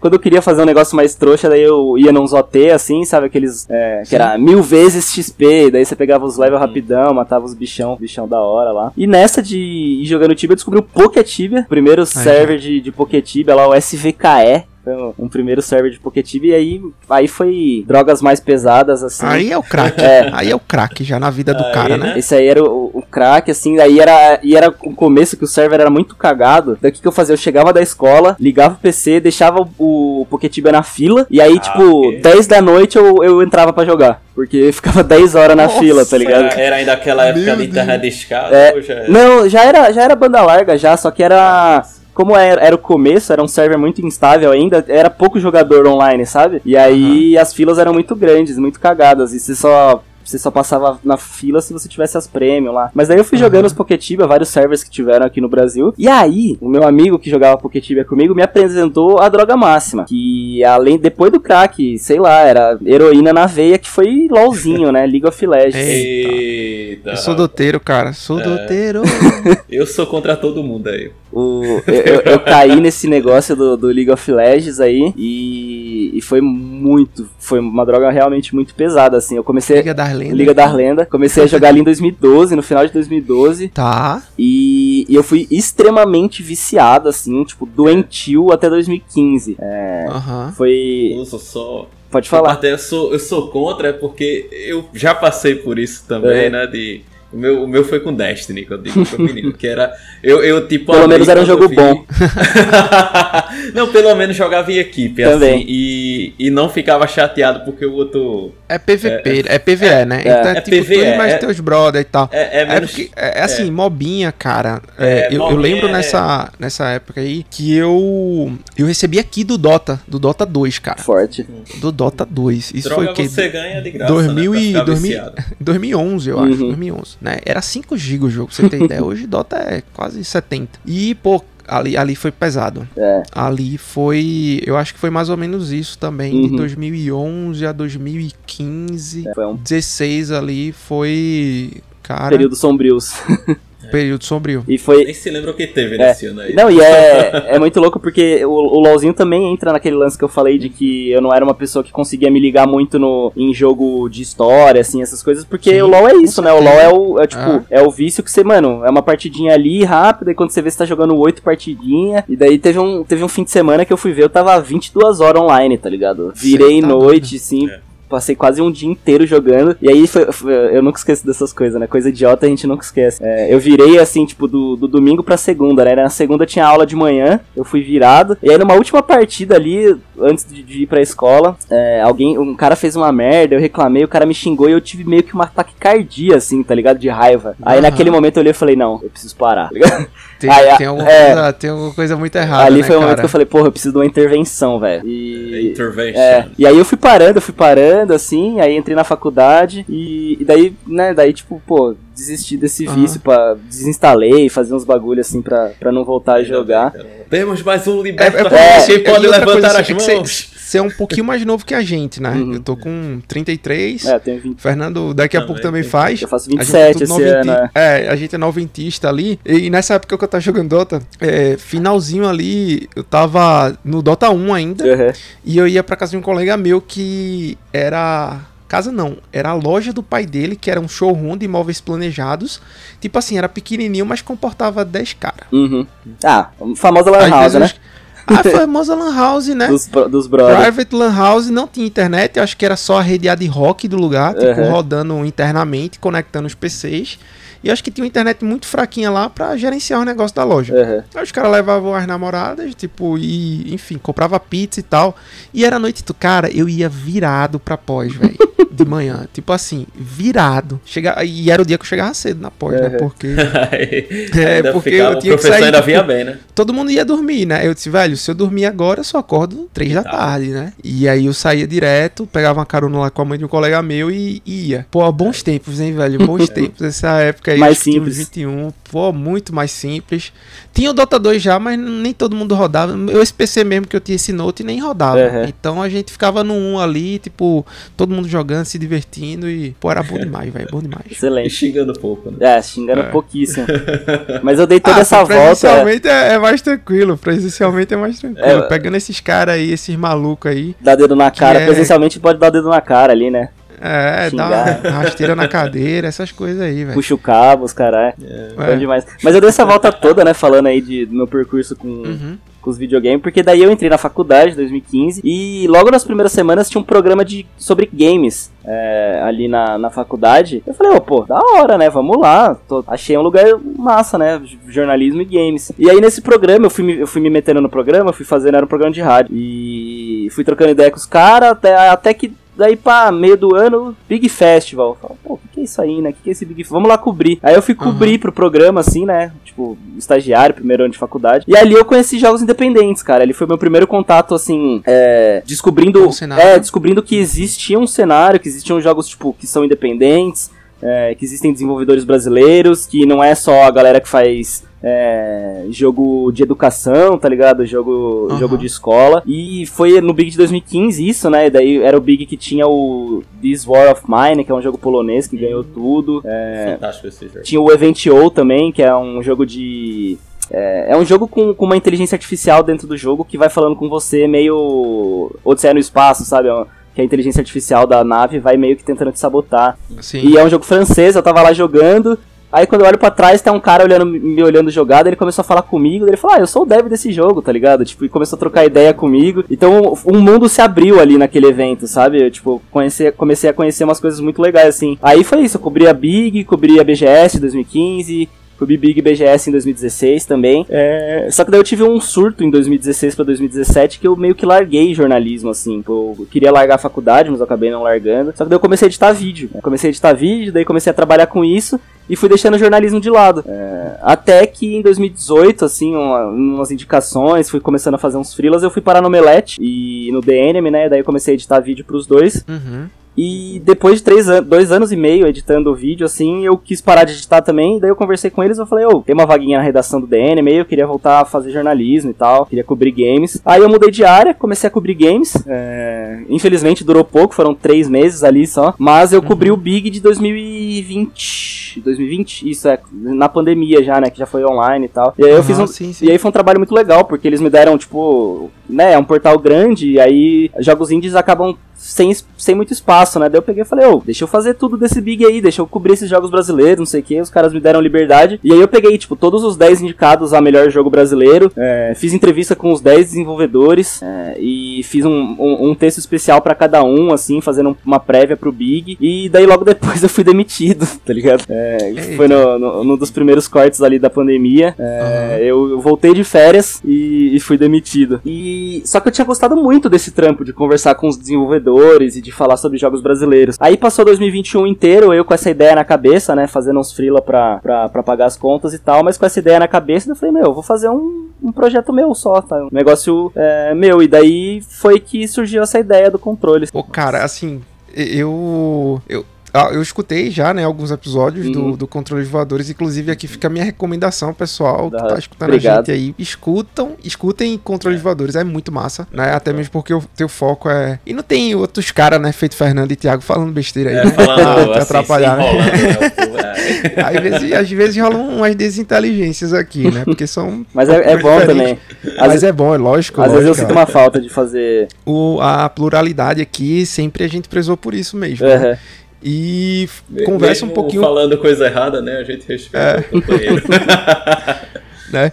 E meio que surgiu também dessa forma. Acho que eu tava voltando um dia, uhum. me preparando pro home office, no carro com Y, com o Thiago. Uhum. Tava com a cadeira lá, né? Porque a cadeira. É sua casa não tava preparada pro home office, né? A gente sabe. E aí eu tava voltando com a cadeira e disse, cara, e se a gente pegasse essas conversas que a gente fala 90% do tempo sobre videogame? Se a gente pegasse essas conversas e gravasse, estruturasse numa pauta aqui, será que ia ficar bom? Aí a gente veio com o primeiro episódio uhum. em, 2000, em 2020 já, né, Nando? Foi 2020. Uhum. Foi. foi top 10 Super Nintendo. Algo nostálgico pra gente, nostalgia falando alto ali e tal, e foi daí que começou. Então, é bem parecida com a sua história, né? Tipo, Massa. você viu, cara, eu quero dar um propósito durante essa pandemia aqui. Uhum. Eu quero me ligar a alguma coisa, né? Um projeto e tal. E eu vou fazer o controles, enfim, você toca muito bem, né? Você vê tipo, a parte da. Você estrutura a pauta, né, para conversar com os caras. Uhum. Normalmente vai mais de uma pessoa, então, pô, tem todo aquele toque me voe ali, né, entre os, os, os desenvolvedores. Uhum. Às vezes é um artista, é uma visão diferente, deve do, do cara que cria, né, enfim é, é, bem, é bem interessante. Eu queria que você falasse um pouquinho mais do controles aí. Claro. É, foi, muito, foi meio muito isso, né? Foi essa vontade de falar com os desenvolvedores. E no fim de 2021 ali eu tava, tipo, navegando no Twitter, assim, descompromissado. E eu comecei a ver alguns jogos, eu comecei a seguir uma galera. E daí, quando você vai seguindo, vai vindo mais um monte de coisa, né? Você começa a entrar nesse funil uhum. de, de contas e tal. E aí eu, eu, eu, Três jogos me chamaram muito a atenção, assim, que foi o, o Rodout, que é um jogo pegada meio Zelda, os Zeldas antigos, assim, só que daí mistura é, um futuro cyberpunk, é, tem trechos que você também faz corrida de carro, assim, é, é muito massa. Uhum. É, o Tropicalia, que é um, um RPG. O Tropicalia é resenha, tem Esse aí é o clássico. É, o, o Tropicalia, que é um RPG brasileiraço, assim, da, bem da mitologia nossa, assim, né, do, do, do nosso folclore e tudo mais. Que a gente vai falar, a gente vai falar dele, porque eu pus ele na lista. E, e o Karma City, o Karma City Police, que é um jogo que mistura RPG com pinball. Aí eu, eu vi esses três jogos e daí eu falei, caralho, eu preciso fazer um negócio com um jogo independente brasileiro. É, Sim. E aí eu mandei uma mensagem pro desenvolvedor no Twitter, pro Gabas, desenvolvedor do, do Rollout, que ele é, é, lá do Ceará. E o cara me respondeu, falou, mano, topa. Eu falei, topa gravar? Era tipo, era a semana entre o, entre o Natal e o Ano Novo, sabe? Fim de ano, assim. Mandei pro cara, recesso. falei, é, recessão. falei, ô, topa gravar aí? Quero fazer um projeto tal. O cara falou, topo tal. Foi gravar comigo. E rolou, sabe? Rolou o primeiro episódio ali, eu tive que regravar minhas falas porque o áudio ficou todo cagado. É... E... Ainda bem que não foi a dele, né? É, não, se fosse a dele, ia me fuder. E isso foi, tipo, fim de dezembro aí passou janeiro inteiro, eu fui empurrando, empurrando com a barriga ali. Até que quando deu, tava chegando fevereiro, eu falei, mano, eu preciso editar e postar esse negócio, senão esse projeto não vai mais sair do papel, tá ligado? Sim. E aí eu, eu porque eu queria fazer umas artezinhas legal e tal, daí eu falei, meu, eu vou fazer do jeito que dá, do jeito que tem aqui. Peguei uns templates na internet, assim, sabe, aqueles gerador de logo. Uhum. É, fui fazendo isso, postei, criei o projeto, assim, e fui tocando. E desde, desde o começo, né, eu, eu tenho muita dificuldade em dar opinião, sabe, em fazer análise, fazer review, essas coisas, porque eu, eu, tenho muita dificuldade em ser objetivo nessas questões, assim, porque, meu, tipo, eu gostei do jogo porque eu gostei, porque clicou pra mim, sabe? Uhum. Eu tenho muita Sei. dificuldade de explicar. Então eu pensava assim, eu não quero fazer nada que seja muito opinativo. É, tá. Porque eu não quero, eu não, eu não, quero fazer, tipo, um podcast em que eu vou dar minha opinião sobre o jogo, assim. pelo menos primeiro não num, num começo, né? Porque eu falava, Sim. pô, eu, eu, não sou ninguém ainda, sabe? Ninguém vai querer ouvir minha opinião. Então eu preciso primeiro tentar construir algo, né? E eu gosto muito de ouvir histórias, eu gosto muito de trocar ideia, de, de ouvir a, o que as pessoas têm para falar, assim, né? Que é o, o lado do jornalismo que sempre me pegou. Então eu falei, pô, eu vou fazer um negócio pra pro, pros desenvolvedores contar as histórias deles, porque essa galera quer falar, sabe? Desenvolvedor independente, eles não têm lugar para falar, assim, a, Sim, os, grandes, os grandes sites não, não olham pros jogos, é, a, a, o mainstream de jogadores não olham para os jogos independentes também. Ainda mais pro brasileiro, você fala de um jogo brasileiro, todo mundo já fala, nossa, esse jogo pixelado aí, isso não é jogo bom, nada a ver. Então é uma galera que gosta de falar, sabe? Você chega no DM do Twitter da pessoa e fala, ô, oh, vamos. A pessoa fala, vamos. E já marca, e já faz. Tipo, basicamente todas as gravações minhas são assim. É, eu acho que tem uma ou duas que eu fui falar com assessoria, porque daí eram os jogos um pouco maiores. Mas a maioria é, tipo, mandando mensagem no Twitter, mandando e-mail pro, pro site dos caras, sabe? Mesma coisa eu, cara. Os, os, três que vieram, um foi contato da minha professora, uhum. é, e os outros dois foi Twitter, assim, eu disse, cara, você tem um jogo massa aqui vou jogar, uhum. vou pegar aqui e a gente vai conversar sobre ele. É. E, puta, é um, é um papo muito legal, cara. É, é muito, muito, gostoso, é. Muito bom conversar É muito gostoso porque você vê todo, as, as pessoas, que quando as pessoas querem falar, elas falam com gosto e você consegue sentir esse gosto, essa paixão, sim. assim, sabe, da galera. Sim. Sim. E e aí foi criando, e eu, eu, eu nichei bem brasileiro, assim, eu, eu tinha pensado antes em fazer... A, a, ideia do projeto nasceu, eu queria fazer, tipo, um Twitter ou um podcast rápido, em que eu ia fazer uma dica de jogo independente por dia. Todo dia eu ia fazer, tipo uma pílulazinha de 5 minutos falando sobre um jogo independente aí do mundo inteiro, sabe? Uhum. E só que daí eu vi que isso ia ser muito inviável, cara. ia ser, tipo, é difícil. ia ser é muito difícil. difícil, eu ia desistir no meio. Aí eu falei, tá, não, não vou fazer isso, eu vou focar em jogos brasileiros. É, porque daí você já nicha um pouco, né? Tipo, é, fica um negócio um pouco mais palpável. Eu consigo cobrir os jogos brasileiros sozinho. E, e daí o formato também veio, né? Esse formato de entrevistas mesmo, de, de conversar. Eu tava ouvindo muito mano a mano na época, então eu fui bem influenciado Sim, por isso, é. Uhum. o, eu até uso salve salve, mas é porque eu gosto muito desse. desse. Como que fala? Bordão, desse né? bordão, é, desse, desse, desse oi, né, para começar o, o, negócio. E o primeiro nome, eu tenho muita dificuldade com nome, de decidir nome das coisas, né? E eu gosto, eu gosto muito de nomes longos, sabe? Tipo, tem aqueles filmes que é. é tem, tem, uns filmes meio indie, assim, britânico, que é uns bagulho, tipo. É, são três nomes, assim, sabe? É cachorros, máquinas e dois canos fumergantes. dois psicopatas e um cheats, ou esses nomes meio grande. Eu gosto sim, muito sim. disso. E eu tava brisando muito com o nome na época, que ia ser o primeiro nome, que era Cadeiras, Brócolis e Jogos Independentes. Ia ser o nome Caramba. do programa. E é um bom nome. Que não e tinha é um absolutamente nada a ver, mas tipo, eu, eu, eu, pensava muito visualmente assim numa cadeira com um brócolis, um brócolis de headphone. Um brócolis jogando videogame é, numa cadeira. Então eu tá tava, eu tava muito nessa brisa, daí eu fui, fui indo, fui indo, fui indo. Aí isso era uma das dificuldades que eu tinha para lançar o projeto também, porque eu não decidia qual ia ser o nome, identidade e tudo mais. E eu falei, pô, tá muito grande isso aí, eu vou me embananar, eu vou querer trocar daqui seis meses e tal. E aí eu fui indo, cadeira, cadeira, cadeira voadora. Aí, porque eu gosto muito dessa brisa de coisas voadoras também, assim, de tipo navio voando, sabe? Essas, essas paradas sei, assim. Sei. Aí eu uhum. falei, cadeira voadora é bom, é bom, é promissor, mas daí eu fiquei com medo de ficar alguma coisa. de ter algum tipo de, de conotação meio capacitista, sabe? De falar de, cade de cadeirante. Eu falei, pô, não uhum. vou estar no meu lugar, cadeiras voadoras. Aí, pum, controles voadores veio. E, e veio na minha cabeça, assim, a imagem de um, de um, controle de Super Nintendo pendurado num dirigível antigo, sabe? Tudo ferrado, assim. Eu falei, pô, uhum. tá aí, vai ser controles voadores. Se em algum Nossa. momento eu quiser mudar, eu mudo. Mas foi isso. Foi meio steampunk, né? É, eu, eu, sou, eu piro muito em estética steampunk. Eu gosto demais dessa coisa de dirigível, de navio dirigível é, Sim, então, eu, meu. quando veio essa imagem, eu falei, ah, vai ser isso. E daí foi isso desde então. É, 32 episódios já. nesse, nesse ano, nesse, né, desde um, quase um, um pouquinho mais de um ano aí que o programa tá no Sim, ar. Tá. Uhum. É, começou dia 2 de fevereiro do ano passado, então é, um ano e um mês certinho aí de, do dia que a gente tá gravando. E eu gosto muito porque foram, são muitas coisas diferentes. A gente teve, é, teve, teve tipo, jogo RPGzinho tipo Zelda, com uma pegada mais pixel, teve. É, jogo narrativo desenhado à mão, é, passeando pelo centro de São Luís, lá do Maranhão, teve. É, é isso aí. Jogo, é, jogo de jogo de terceira pessoa Souls-like sci-fi lá, o Domen lá de Natal, teve. O Fobia, fiz episódio. Então, eu gosto muito dessa pluralidade dos jogos brasileiros, assim, sabe? De como. É, de como. Tem. Como dá pra misturar. Eu gosto muito de jogos indies porque você consegue misturar muita coisa. Então você faz um. Uhum. É, igual eu falei, você faz um RPG com pinball, sabe? Você faz um. Sim. Um, um jogo de plataforma com, com futebol. Então dá pra fazer umas coisas muito loucas. E uma das coisas principais do controles também, que eu sempre tenho como norte, é. A, os jogos independentes já tem pouca visualização. E jogos independentes de fora do eixo principal, assim, né? Do eixo São Paulo, Brasília, Rio Grande do Sul, que eu acho que é os três primeiros polos, assim, de desenvolvimento, tem menos visibilidade uhum. ainda. Então, a, a minha, o meu, meu, meu foco maior é sempre tentar trazer desenvolvedores de outros estados, é,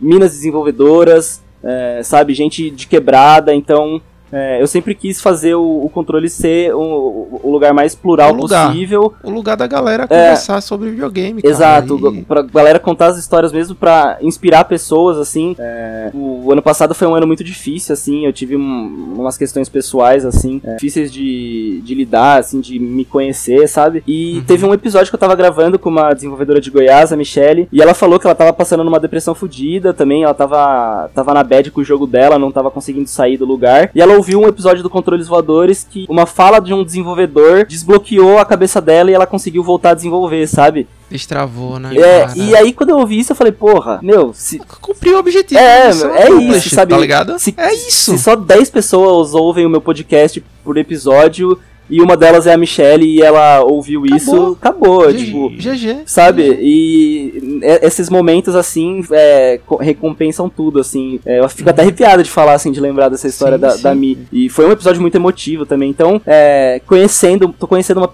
uma galera muito massa, o pessoal dos do, do Jogos Independentes é muito legal. E aí, muito. tipo, muita gente que eu conheci, eu, eu pelo podcast eu consegui conhecer na Big do ano passado fisicamente. Então, a ideia é criar essa teia assim de, de gente se ajudando, sabe? E, e, e tá sendo. tá dando para fazer isso, e isso tá muito legal. Assim. Ah, o projeto é muito bom. Eu, eu tava até uma vez, acho que no, no começo da pandemia, a gente fez um top 10 jogos para você jogar na pandemia, sabe? Tipo uhum. assim, uma recomendação de um jogo mais light, aquele jogo para você até introduzir uma pessoa que não tem o costume de jogar videogame, a gente fala assim, cara, sempre da maneira mais casual possível, né? Do Sim. mais casual pro mais hardcore. Tipo assim, você começar. E aí eu tava no trabalho, na época eu tava é, divulgando o podcast aos quatro ventos, né?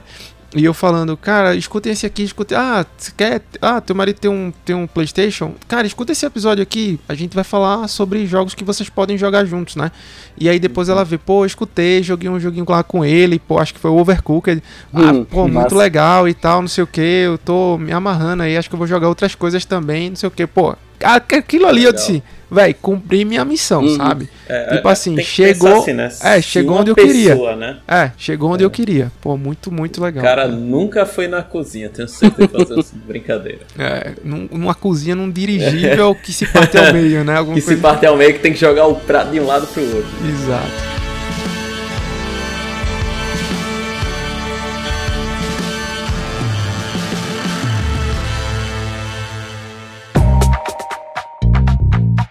Vamos lá. E aí, você escolhe sua ordem, como a gente falou, são é. top 10. O top 10 aqui é sugestão do nosso convidado, né? Do nosso select. Então, Toso falou assim, cara, eu quero falar sobre top 10 jogos independentes brasileiros, que é o meu, meu core business aqui, é, é onde é. eu trabalho, onde eu atuo, né? Minha vocação.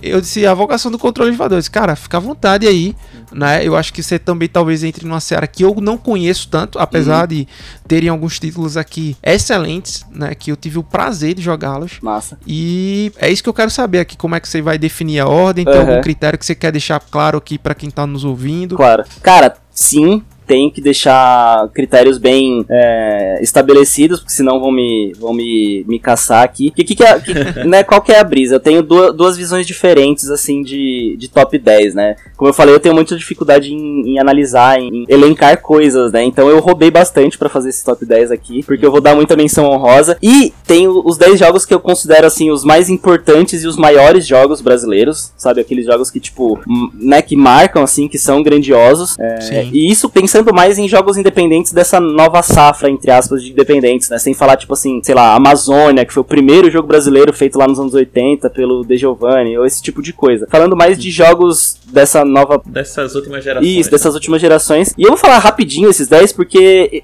são os que eu acho que são os maiores jogos brasileiros, que começam por Chrome Squad, da, da Behold, que é, é um jogo de RPG tático de Super Sentai, assim, que é um clássico máximo. Dandara também, que eu acho que Dandara, tem que estar tá em toda a lista de maiores jogos brasileiros. Dandara, Dandara tem uma história interessante, eu acho que foi o Thiago que me recomendou o Y. É, ele também. falou assim, cara, é, tem esse jogo aqui, e depois, acho que depois ele falou, entrou no Games with Gold da Microsoft, e eu resgatei esse jogo, cara, e eu fiquei apaixonado pela mecânica do jogo. É assim, bizarro, a gameplay né? é um negócio disruptivo, sabe? É Forinha da caixa total. Total, total. E, e, é, e, eu acho que é um dos jogos brasileiros que mais teve repercussão fora, assim. Então, é, uhum. Tem que estar tá nessa lista. É, seguindo, né? Chrome Squad Dandara, o Arida, Backlands Awakening também, que é um jogo fantástico. Tem, um na Steam também muito bom. Jogo muito, fantástico, muito assim, muito bom. Eu acho que de narrativa, assim, narrativamente falando, é um dos jogos mais incríveis do Brasil, assim. É, cativante. Cativante, você, tudo. Você é. Nosso personagem, a personagem principal, né? Ela é super emotiva, sabe? Envolve uhum. você de um jeito totalmente diferente. Eu lembro da missão das cabrazinhas, tá? Você fazia. É. E tem muito, é muito, e tem é muito, muito um, um, background histórico ali, de canudos e tal. Então, sim, sim. muito massa, muito massa mesmo. O Blazing Chrome, uh, não sei se vocês conhecem, mas é um jogo tipo. Esse é um maldito, cara. Isso é uma desgraça, velho. É. Esse é abençoado esse jogo. É... Blazing Chrome ficou um tempo no Game Pass, joguei também, mas eu disse, pô, não é possível que. Pô, eu tô tão ruim no contra. como é. eu, eu, eu me lembro lembrava melhor, cara. Não é, é possível que eu tô tão inútil aqui nesse jogo. Blazing Chrome é maltrata. Cara. Maltrata. Blazing Chrome é. A Joy Mesh lá, o. Que tu gosta, é, né? Tu não gosta de... o, Danilo e a Thaís, eles, né? eles são cruéis com a gente, assim. Todos os jogos são. deles são nessa pegada retrô, né? E é, eu também sou muito ruim de desses team-up pegada contra. Então uhum. eu sofro também no Blazing Chrome. É, seguindo a lista tem o Unsighted, que pra mim é o. A lista, a lista tá bem fora de ordem também, porque pra mim Unsighted é o maior jogo brasileiro já feito, assim. É... Unsighted é Cara. É obra de arte, assim. É, pra, é na minha humilde opinião, assim, eu acho que é um dos melhores jogos já feitos, não só brasileiro. Eu acho que é um dos melhores jogos ever, Sim. assim. É bizarro, muito não, bom. Não, cara, se você, por exemplo, você pegar um jogo grande, tipo no mesmo estilo, né? Uma câmera um pouco mais isométrica, tal, um pixel art, uh, o Hyper Light Drifter, por uhum. exemplo. Cara, Unsight não deixa nada, nada a desejar, nada, cara. Nada, nada, nada. nada, é, nada. A arte é incrível, é, a mecânica é zeradinha, tudo perfeito. A história. Fina. fina. A, a, história narrativa é muito, muito cativante, muito densa. Você fica, tipo, você fica mal com aquilo. E o lance do, do, do, do tempo passar e, e as pessoas Sim. e os NPCs irem morrendo, você não poder fazer nada, é tipo é. genial, assim. Eu, eu não é zerei, eu não cheguei a zerar o OneSite, eu uhum. acho que eu tava numa época que eu tava, tipo, provando coisas diferentes. Eu Justo. dei um, um, viés, não, não intencional, mas tinha algumas coisas dentro da, da live do Xbox que você filtrava, né? Tipo, teve um, alguns festivais de jogos brasileiros lá, uhum. onde o Dandara ficou exposto, né? O Unsighted também, eu não vou citar outros aqui porque faz parte da sua lista. E eu peguei também ele no Game Pass para dar uma jogada. Legal. Cara, assim, você joga no começo ali a gameplay envolvente, sabe? Mostrando para que veio. Sim. Tipo assim, eu não devo nada a ninguém, cara. Eu sou foda. E, é. pô, foi muito legal, cara. Foi muito, legal. legal. E o, o jogo é incrível, assim, foram seis anos de desenvolvimento. É, as devs são, são maravilhosas, então o Unsighted é necessário, assim. Se você gosta de videogame, você tem que jogar Unsighted, porque. É, com certeza. Com porque certeza. é excelente. Vai sem medo. Vai sem medo. Não, e eu, e eu, você conversou com o Túlio, né, da, da Glitch, sim, né? Sim, Eu, cara, depois que o Túlio me falou o um negócio ali, agora eu sempre faço conta. Seis anos de desenvolvimento, 10 pessoas na equipe, 4 mil dólares, pô, já vai é quanto graninha, aí? Viu? 5 milhões, tá ligado? Sim. É porque, cara, é, mas é um custo. A, a gente fala indie aqui, independente e tudo mais, mas é um custo alto, gente, pra, Sim. pra ter esses jogos aqui, né? Alguns desenvolvedores às vezes fazem no seu pós-expediente de é, trabalho, sim, sim. sabe? De madrugada, é, de fim de semana. De Exato, exato. Sacrifica muita coisa para colocar esse jogo aí para tipo aos trancos e barrancos, né, num mercado extremamente difícil, uhum. né, sem aquele sem esse, ah, eu, eu estudei com um cara que tá uh, sei lá, na Arcane, né? Não Sim. tem muito isso aqui no Brasil, né? É. Tipo assim, a gente tá começando a ter estúdios grandes agora, mas ainda é aquele negócio, tipo, muito embrionário, né? Você consegue Sim. aqueles apoios, né, da publisher, ou então vai na, na raça, cara. Sim. Raça. Eu acho que vale dedicar um episódio inteiro só a falar sobre é, cenário independente, fazer, o que pode fazer, o, o que é o cenário independente, porque Senão a gente vai ficar mais uma hora só falando disso. É, não, com certeza. E... Depois a gente volta aqui para falar sobre Sim. isso. Sim. E, e, e, é isso que você falou, né? As oportunidades não são as mesmas, é muito mais difícil. É, tem muito jogo que a gente nem chega a ver, né? Tem muito jogo muito bom que simplesmente para o desenvolvimento, porque os devs não, não, não aguentam bancar. Hum, então não é, aguenta, é muito triste. Mas seguindo essa lista aí dos 10 que eu acho os mais importantes, né? É, tem o Fobia, que lançou ano passado, mas eu acho que já pode entrar nessa lista, porque elevou o patamar, assim, né, do, de Sim. fotorrealismo, de narrativa 3D, horror, né? É, se, se você pegasse Fobia e falasse que era um Resident Evil, dava para acreditar, sabe? Então eu Não, acho com que certeza. eu acho que isso é um, um feito muito grande da, da galera da Pulsatrix também. E... Não, os caras, os caras foram, os caras foram assim, tipo, em termos de game design, é, foi um negócio muito redondinho, sabe? Uhum. Que eles se propuseram, tipo, Sim. dentro daquele escopo, né, do, do Fobia. Porque se você for ver também, assim, é um jogo que não, não deve nada. Tipo, tá dado, é, assim. assim eu... É nível, nível internacional. Internacional, é, com certeza. Então, assim, eu acho que eles subiram, sim, um patamar. É eles não reinventam a roda, né, dos, dos survivals, mas é um, um jogo extremamente competente. Merece muito estar nas próximas listas da galera que for fazer os melhores jogos da história do Brasil. É, uhum. É, o próximo que eu vou falar, eu acho que é o maior jogo da história do Brasil. Se Unsighted é o melhor, para mim esse é o maior, que é Horizon Chase, porque é. eu acho que é o jogo brasileiro que mais deu certo, que tem o maior reconhecimento mundial, assim. É, transformou a Quiris, acho que no, no, no, maior estúdio brasileiro por, com folga. Uhum. Teve um, um, dos últimos levantamentos da, da Abra Game Games, né, da Associação Brasileira de Jogos Desenvolvedores. É, lá de, eu acho que é de Santa Catarina, a Quiris, não lembro exatamente, mas tipo assim, do, da renda dos estúdios de Santa Catarina ou da região sul, sei lá, a Quiris é tipo 80% dessa galera, sabe? A fatia dos caras. É, né? tipo, é bizarro o tanto que uhum. Horizon Chase deu certo. É, fizeram a DLC do Senna também, né? Então já pegou. Essa, é, é, essa, essa eu tenho, tenho, que fazer um, fazer um adendo aqui. Né? Essa não chegou no Xbox, cara. Fiquei triste, assim. Aí Mas, pô, que... baita trabalho dos caras. É. Vou dizer o que, né? Só deu certo porque era um jogo de corrida com o nome Horizon, né? É, porque se for em terceira pessoa, né, no, no pós-apocalipse não dá, né? Palavras que palavras que, é. que gatilham o cachista, né? É, é. Pô, não, pô, o cara, não, os caras vêm aqui né? o tempo todo, a gente é, pô, pé no respeito, pô. É, mas o Horizon, até, até a trilha sonora, eu acho Sim. que ganhou, né? é. né? Tipo, os caras conseguiram aí garimpar, né? É. E, e, pô, cara, o negócio é muito fora da curva. Também, Acho. o que a gente fala aqui, eu acho que um, um, dos grandes recados de todos os desenvolvedores, que não foram muitos, foram três que passaram aqui pelo podcast, mas os caras falam sempre assim, cara, tenha muito em mente, assim, muito focado qual é o seu escopo, uhum. sabe? para não querer abarcar o mundo com as pernas e de repente você não ter nada. Sim. Sabe? Então, assim, pô, todos esses jogos que a gente tá vendo aqui, pô, tem um escopo muito bem definido. Sim. Sabe? Com sim. um modelo, um negócio muito bem, tipo, traçado. E Horizon é um jogo desse. Tipo assim, cara, é um jogo de, de carro. Eu sei quais referências que eu vou usar aqui né? Tipo o Top Gearzão da massa. Eu sei onde eu vou pegar o pessoal pelo coração, né? O que é que eu vou, tipo, trazer pro jogo e eu vou fazer um negócio muito bom. E aí, Horizon, e eu tenho um resultado que é o Horizon Chase, né? Sim. E, e, o resultado disso, né, dessa paixão deles também é um trabalho extremamente bem feito que é, virou sucesso no mundo inteiro. Vai ter o Horizon 2 agora esse ano. É, já teve, na verdade, ano passado, lançou no Apple Arcade, né? Agora vai sair pra Solis. Uhum. Então, Horizon Chase é sucesso absoluto, assim. Seguindo a lista, pra gente terminar logo, assim, esse, esse meu é, top 10 que eu roubei aqui. É, tem o A Lenda do Herói, que eu acho que também é outro jogo que, que, que, ganhou muito... É, ganhou muita projeção, né? projeção, fora, né? O Songs for a Hero, que é em inglês. E, tipo, pô Eu era fã lá do, do Castle Brothers quando eles lançaram Sim. pela primeira vez o, o joystick com violão ali, a história. E eu, eu na minha cabeça. Salvo, cara. É... tinha, muito, tinha salvo no celular, tipo, às vezes eu ficava escutando é. no, no ônibus e tal. E, pô, era, sabia de cor a música. Sim, e eu falava, pô, precisa ter o jogo disso. E daí quando saiu o jogo disso, eu falei, caralho, é, é exatamente isso.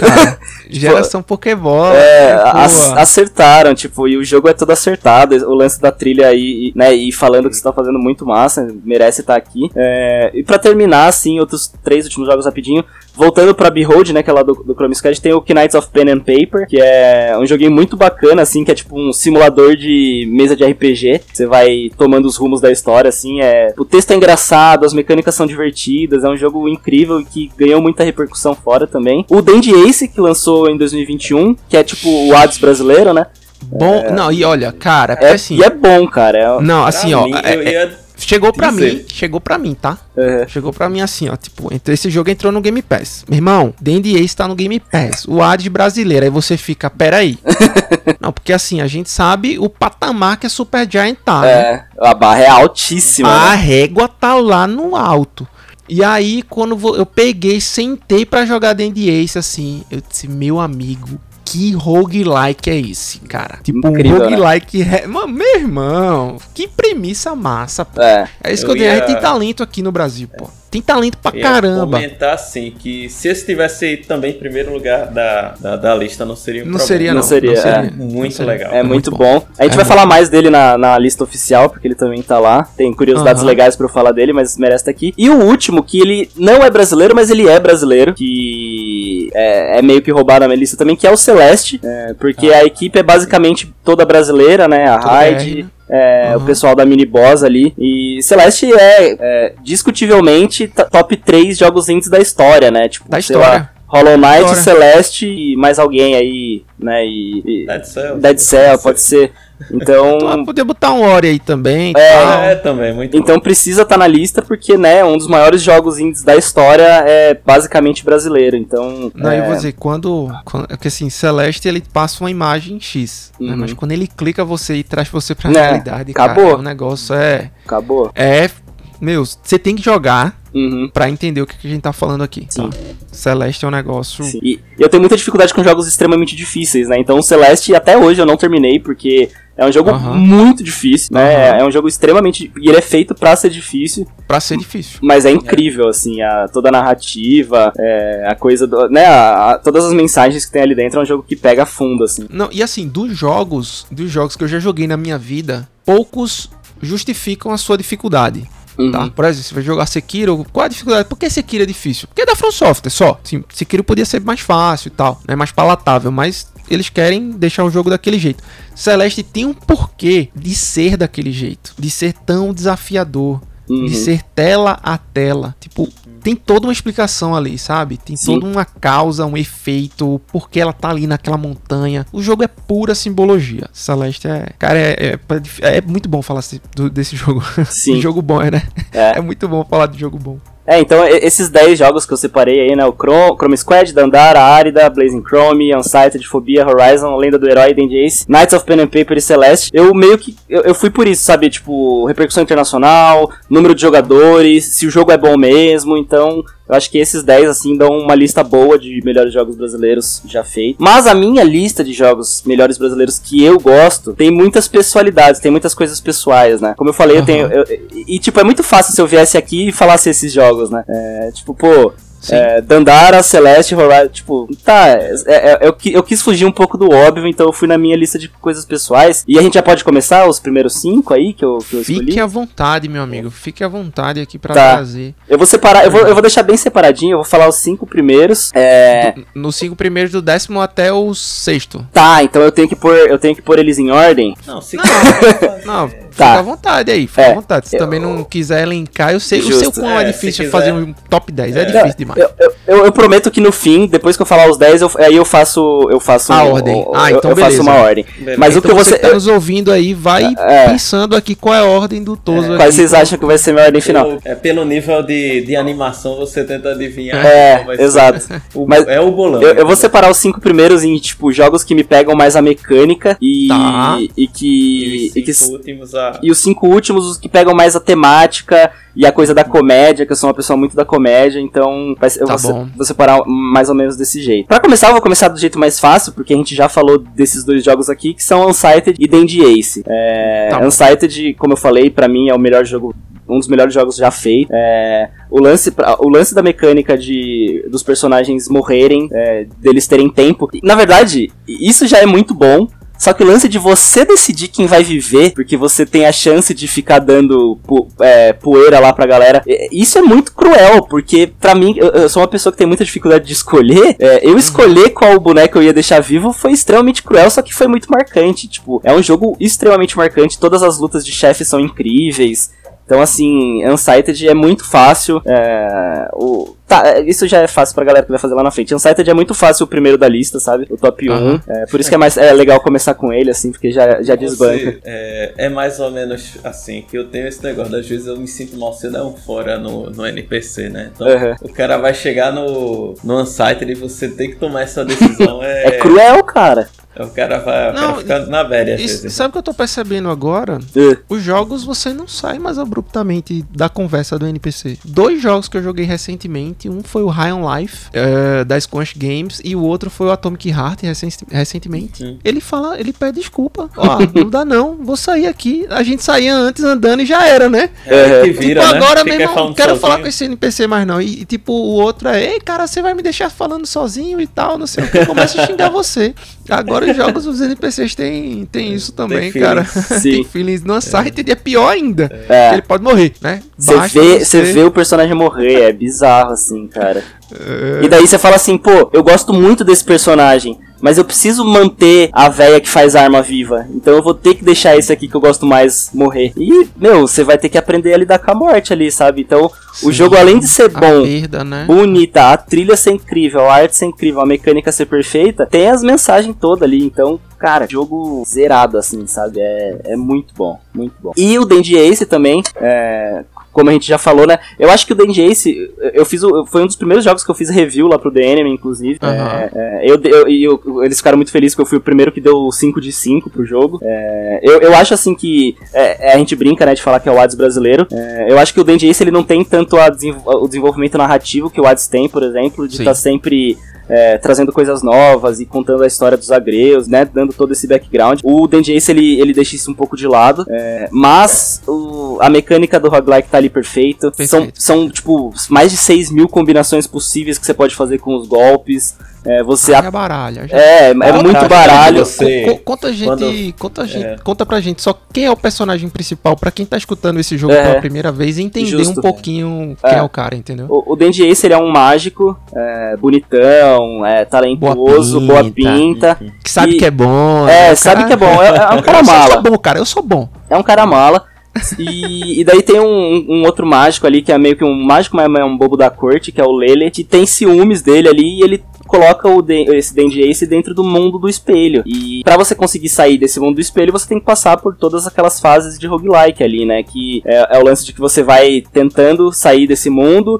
E você morre, você volta no começo, e daí você vai melhorando os seus poderes, você vai adquirindo cartas novas, vai conhecendo combos novos, é, até você chegar ali no final no Lele, batalhar contra ele, e voltar de novo pro começo, e, e assim sucessiva- sucessivamente. E assim, é, sucessivamente aumentar Aham. o nível. e vai aumentando seu nível. E tipo, é muito, eu gosto muito desse tipo de jogo porque ele é a mecânica é muito gostosa, cara. Você vai entrando ali no, no coisa, você você começa a sua cabeça começa a fritar, você fala assim, pô, eu tô com essa eu tô com essa habilidade aqui que é essa flecha de longo alcance, eu preciso agora achar a fle, o- o- eu preciso achar agora a nuvem que dá é, slow nos bichos pra eu combar com essa flecha aqui, e aí eu tenho que pegar também o teletransporte pra eu conseguir sair dos negócios. Você sabe, você Roguelike é isso. É, Roguelike é isso. É muito louco, né? e O você vai com- achando, é, você vai achando os, os- os- os seus estilos preferidos, assim. E a partir do momento que eu achava o meu ali, cara, eu ia sempre neles e é isso, sabe? Aham. Então, Dandy É, eu, digo, eu- eu fiz até uma reflexão agora que, tipo assim, o roguelike você começa como Alice no País das Maravilhas, tipo, qualquer caminho serve, Uhum. né? Até você encontrar a sua build ali, né? Tipo, a formulação de cartas, ou de golpes, ou de poderes, a depender do jogo. e focar nela. Tipo assim, uhum. você pega uma carta eu, no Ad, né? Tipo, ah, encontrei Zeus. Pô, Zeus comba bem com Atena. Eu quero uhum. Atena, tá ligado? E aí é. fica meio que Sim. nessa expectativa você de. Tem a opção de escolher. Né? Exatamente. Né? Começa, e... começa a ficar muito natural, né? Você já sabe. Exato, cara. O, o jogo lhe ensina de uma forma. uma forma dura, eu diria, né? Porque você morre muito para isso, Sim. você vai e volta e volta e volta. E que é videogame é sobre isso, né? Sobre ir voltar e tentar de novo. E não desistir. E não desistir, exatamente. E, pô, eu acho que D&D Ace faz isso muito bem, cara. Sim. E uma coisa que eu acho boa também, eu não sou um, um jogador muito esquilado, sabe? Eu não sou um cara que é habilidoso, assim, tipo, eu não, eu não jogo, eu não jogo, eu não jogo Souls like, porque eu acho muito difícil. O próprio Celeste eu tenho muita dificuldade de passar. Uhum. E no Dandy Ace eu consegui, eu consegui zerar o jogo, sabe? Eu consegui ir até Sim. o fim, eu consegui é, no muito sufoco ali, mas eu fui, é, é, isso, eu fui, eu fui evoluindo, eu fui descobrindo qual build era melhor para mim. E sem medo, assim, de passar vergonha, tá ligado? Às vezes eu pegava todas as habilidades de longo alcance e eu ficava só lá atrás, mano, dando, dando debuff nos caras, dando veneno, dando slow, e, e é isso. E eu, fui, e eu tá conseguia fazer jogar, isso. Né? É, então eu acho muito honesto quando o jogo deixa você é, encontrar esses caminhos para você conseguir zerar, mesmo você não sendo tão habilidoso, sabe? Então o uhum. Ace acerta muito isso. E tem uma curiosidade muito legal, que quando eu fui fazer o texto sobre o Denji Ace, né, eu entrevistei o Tashiro, que é o, o Luiz Fernando Tashiro, que é o, o, o criador da, do estúdio da, da, Mad Mimic, né, que fez o, o Ace. E aí a gente tava conversando, assim, a gente tava fazendo a, a entrevista no, ali no, no Discord, o cara olhou assim pra minha janela, eu olhei pra dele. Falei, mano, onde você mora? Ele falou, cara, na Vila Mariana. falei, porra, eu moro na Vila Mariana. Ele falou, mas onde você mora? Eu falei, não, eu moro perto do metrô. Ele falou, mas eu moro na frente do metrô. eu falei, ué. Não aí, pode ser, não pode ser. Aí ele falou, mas onde que você mora? eu falei, pô, eu moro no, no prédio tal. Daí ele falou, cara, eu moro na casa do lado desse prédio. Mentira, eu falei, não, eu falei, não, não, é, não é possível. Não pode, não pode. Não. E daí a gente, cara, a gente descobriu que a gente é vizinho de, de parede, tá ligado? E, parede mesmo, é, parede, tipo, pô eu moro num prédio, aí tem tipo uma vilazinha que é a casa do cara, sabe? Então é, eu conheci o Tashiro, a gente já trocou essa ideia, já foi, daí depois a gente foi na casa dele, é, ele já deu uns, uns brindes do jogo pra gente, então, tipo, fez essa amizade também, sabe? Então o DJ Ace ainda tem essa curiosidade. É sobre isso, cara, é sobre isso. Muito, muito massa, assim. E tá aí, né? Tipo, assim como o Unsighted também tava na, na outra lista, então. São, uhum. são só. Da, da, outra lista são só esses dois jogos é, que eu coloquei aqui na minha lista pessoal, então acho que agora, a partir de agora vai ser tudo novidade, isso é, isso é massa. Uhum. E a primeira novidade que eu vou trazer é. É um jogo que chama Retro Máquina. Não sei se vocês conhecem esse. Eu conheci depois. Eu conhe... Exato, exato. Também eu, que eu bom. Também não conhecia antes, não conhecia. Legal, que bom então que vocês conheceram. Retromáquina é um jogo também que eu conheci ali nessa, nessa Big de 2021, conversei com desenvolvedores, pessoal muito legal. O Retromáquina ele é um jogo de aventura, é, em que você é um robozinho é, numa terra devastada, assim, que não existe mais vida humana, né? Os seres humanos é, só são memórias, assim, e você é um robozinho que você consegue controlar outros robôs. Então ele é um jogo de, de aventura, só que ele é um jogo de puzzle também. Então, por exemplo, você é, tem um robozinho que é um robô mola, então você controla esse robô para você conseguir pular manipular coisas. Daí tem o robô que é eletricidade para você conseguir ligar máquina. Só que tem muito tipo de robô. Tem robô samurai, tem robô e você consegue a partir do momento que você vai evoluindo, né, com os elementos de RPG, você vai conseguindo controlar cada vez mais robôs, criando vários combos. É, então é um jogo de exploração e aventura muito bom assim. A arte dele é incrível, é uma coisa meio é, parece quadrinhos é, mais realistas, sabe? Com texturas realistas, mas são robôs ali meio retrofuturistas, sabe? Uma coisa meio Jetsons, assim. E tem uma história muito bonita de descobrimento, sabe? Tipo, é, de um robô descobrindo que ele tem mais humanidade do que a, a, talvez a própria humanidade mesmo, assim. Então, é um jogo que traz muitas questões, ele tem muitas referências legais de cultura pop. Então tem é, no meio dos escombros lá tem a robozinha do Jetsons, tem um, um pôster que fala do, de, de Volta pro Futuro, sabe? Então uhum. ele é um, é um, jogo muito redondinho, é um jogo que tem uma história muito boa e tem uma mecânica muito gostosa desse lance dos puzzles, de você aprendendo o que cada robô faz, sabe? E descobrindo o que você tem que fazer, quais, sabe? Tipo, e tem umas batalhas assim que tem um monte de robô na tela, daí você consegue controlar um robôzão maior lá para ele dar, sabe? Então, é... uhum. e ao mesmo tempo você tem que ficar de olho no seu boneco, porque os bichos podem ir lá te atacar. Então é um uhum. jogo muito completinho, é um jogo que não tanta gente conhece, mas que merece muito, porque ele tem muitos elementos muito bem feitos, assim, sabe? Sim. É só uma dúvida, ele, ele é longo esse jogo? Ou ele é tipo assim, não tão assim umas 8, 9 horas? Cara, ele, é, é, ele é um jogo que ele tem bastante coisa para você explorar. Depende muito do, do jeito que você. Que você joga, né? Que você joga, é. Eu sou uma pessoa que gosta muito de explorar mapas, assim, sabe? Então eu vou indo Calma, até. Né? Eu vou indo até todos os cantinhos, procurando.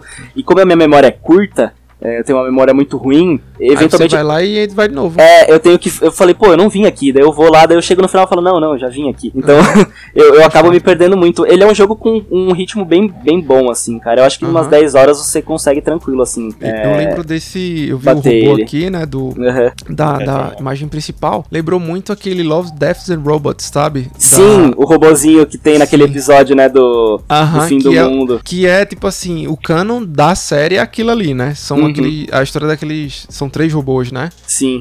E, pô, lembra muito, ele deve ser lembra. muito carismático também, né? É. O jeitinho Agora, dele então. Não sei porque ele já me lembrou um bocado o The Ratchet Clank, né? Também, Tem... também, lembra o Clank bastante. E, e, isso foi algo que eu conversei com os devs na época que é, me pegou muito o jogo, porque eu também sou muito ficcionado nesse, nessa estética retrofuturista, sabe? Em robozinho. É, adoro demais, assim. É, inclusive tem uma música do, do Linkin Park que chama Robot Boy, é, que fala sobre solidão também. Então, o, o jogo clicou para mim em diversos níveis, sabe? É, Linkin Park é nossa adolescência, é, cara. Nossa... Adolescência ali, é, pô. É. In The End, clipe mais, um dos clipes mais caros da história e tal. Tava lá, a gente assistindo a MTV ainda, finada, Sim. saudosa. Né? Cara, eu tenho. Eu gravava ainda em VHS. É, eu tenho, eu tenho um vídeo perdido pelo mundo. É, eu não tenho a menor ideia de onde isso possa estar. Mas é. Não vai sou eu. que fez o In The End com. Com o um anime, não. Que eles... Não, não. Aí, infelizmente eu não fiquei. Eu não fiquei famoso por isso. Mas é só uma vez que eu tava muito na brisa disso. E daí um amigo meu chegou com um violão e falou: Mano, eu aprendi a tocar em The End. E aí a gente sentou numa banheira vazia e alguém filmou a gente cantando em The End, assim, porque, Nossa. pô, eu sabia em The End, então, ah, da hora, tá ligado? Mas eu nunca mais vi esse vídeo, assim. Se perdeu aí. Em né? algum lugar do mundo ele existe. E pra quem não sabe, olha, informação de utilidade pública, o Linkin Park lançou uma música nova, hein? É, música póstuma, cara. Foi. É... A, a, música é, é boa, a música é boa, mas eu fiquei puto com o lance do clipe ser com, com inteligência artificial lá, fiquei bodeado. Pô, cara, agora que tu falou, eu não vi o clipe. Eu só vi a música. É, eu também, eu, também, eu tenho que. É porque eu, eu tenho o costume de sempre olhar meu radar no, no Spotify uhum. com as bandas que, tipo, na sexta, sabe? Sim. Tipo, segunda até quinta é as descobertas da semana, na sexta eu vejo o que tem de novo. Uhum. Então, por isso que eu não, não sabia. Não é. sabia que tava rolando. Rolou, rolou esse clipe com é inteligência boa. artificial. É. E a, a diretora de arte, se eu não me engano, é uma mina que mexe com NFT. O, o, o, Mike Shinoda, é, o Mike Shinoda ele caiu muito pra essas áreas do NFT e daí ele tá. Ah, yeah. Ele tá numas brisas meio merda, assim. Mas beleza, a música é legal, tem a voz do Chester ali pra matar a saudade, a, né? A, a saudade, é saudade. o Meteora. É, é. é. Você, você sente que. A é essência? Pô, então é campeão. Meu, a essência do Meteora. Meu primeiro CD original, cara, foi o Meteora. Com, meu também. Minha mãe, minha mãe comprou no hiper bom preço da Caxangá. O meu, o meu falecido também. Texas, mas é porque eu não tinha dinheiro nessa. É. Cara, o meu foi. Eu não tinha, não, eu sacrifiquei tudo, eu só quero eu só quero esse CD, cara. Sim. O meu foi. É, eu lembro que eu e minha irmã a gente ganhou um vale presente de uma rádio. Aí a gente pegou os dois vale oh. presente e, e inteirou no Meteora, dava, tá né? ligado? Né? É. Só não dava porque o CD era caro. É. E, e, eu diria que eu acho que foi, talvez tenha sido o único CD original que eu tive na vida. É, não, mas, não lembro mas bem. valeu. Mas valeu, mas, baita.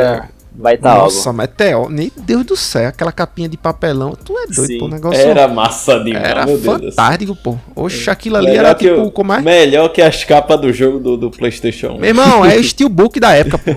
Era Steelbook. Papelão é. book, papelão book, velho. Tá é. maluco, bom demais.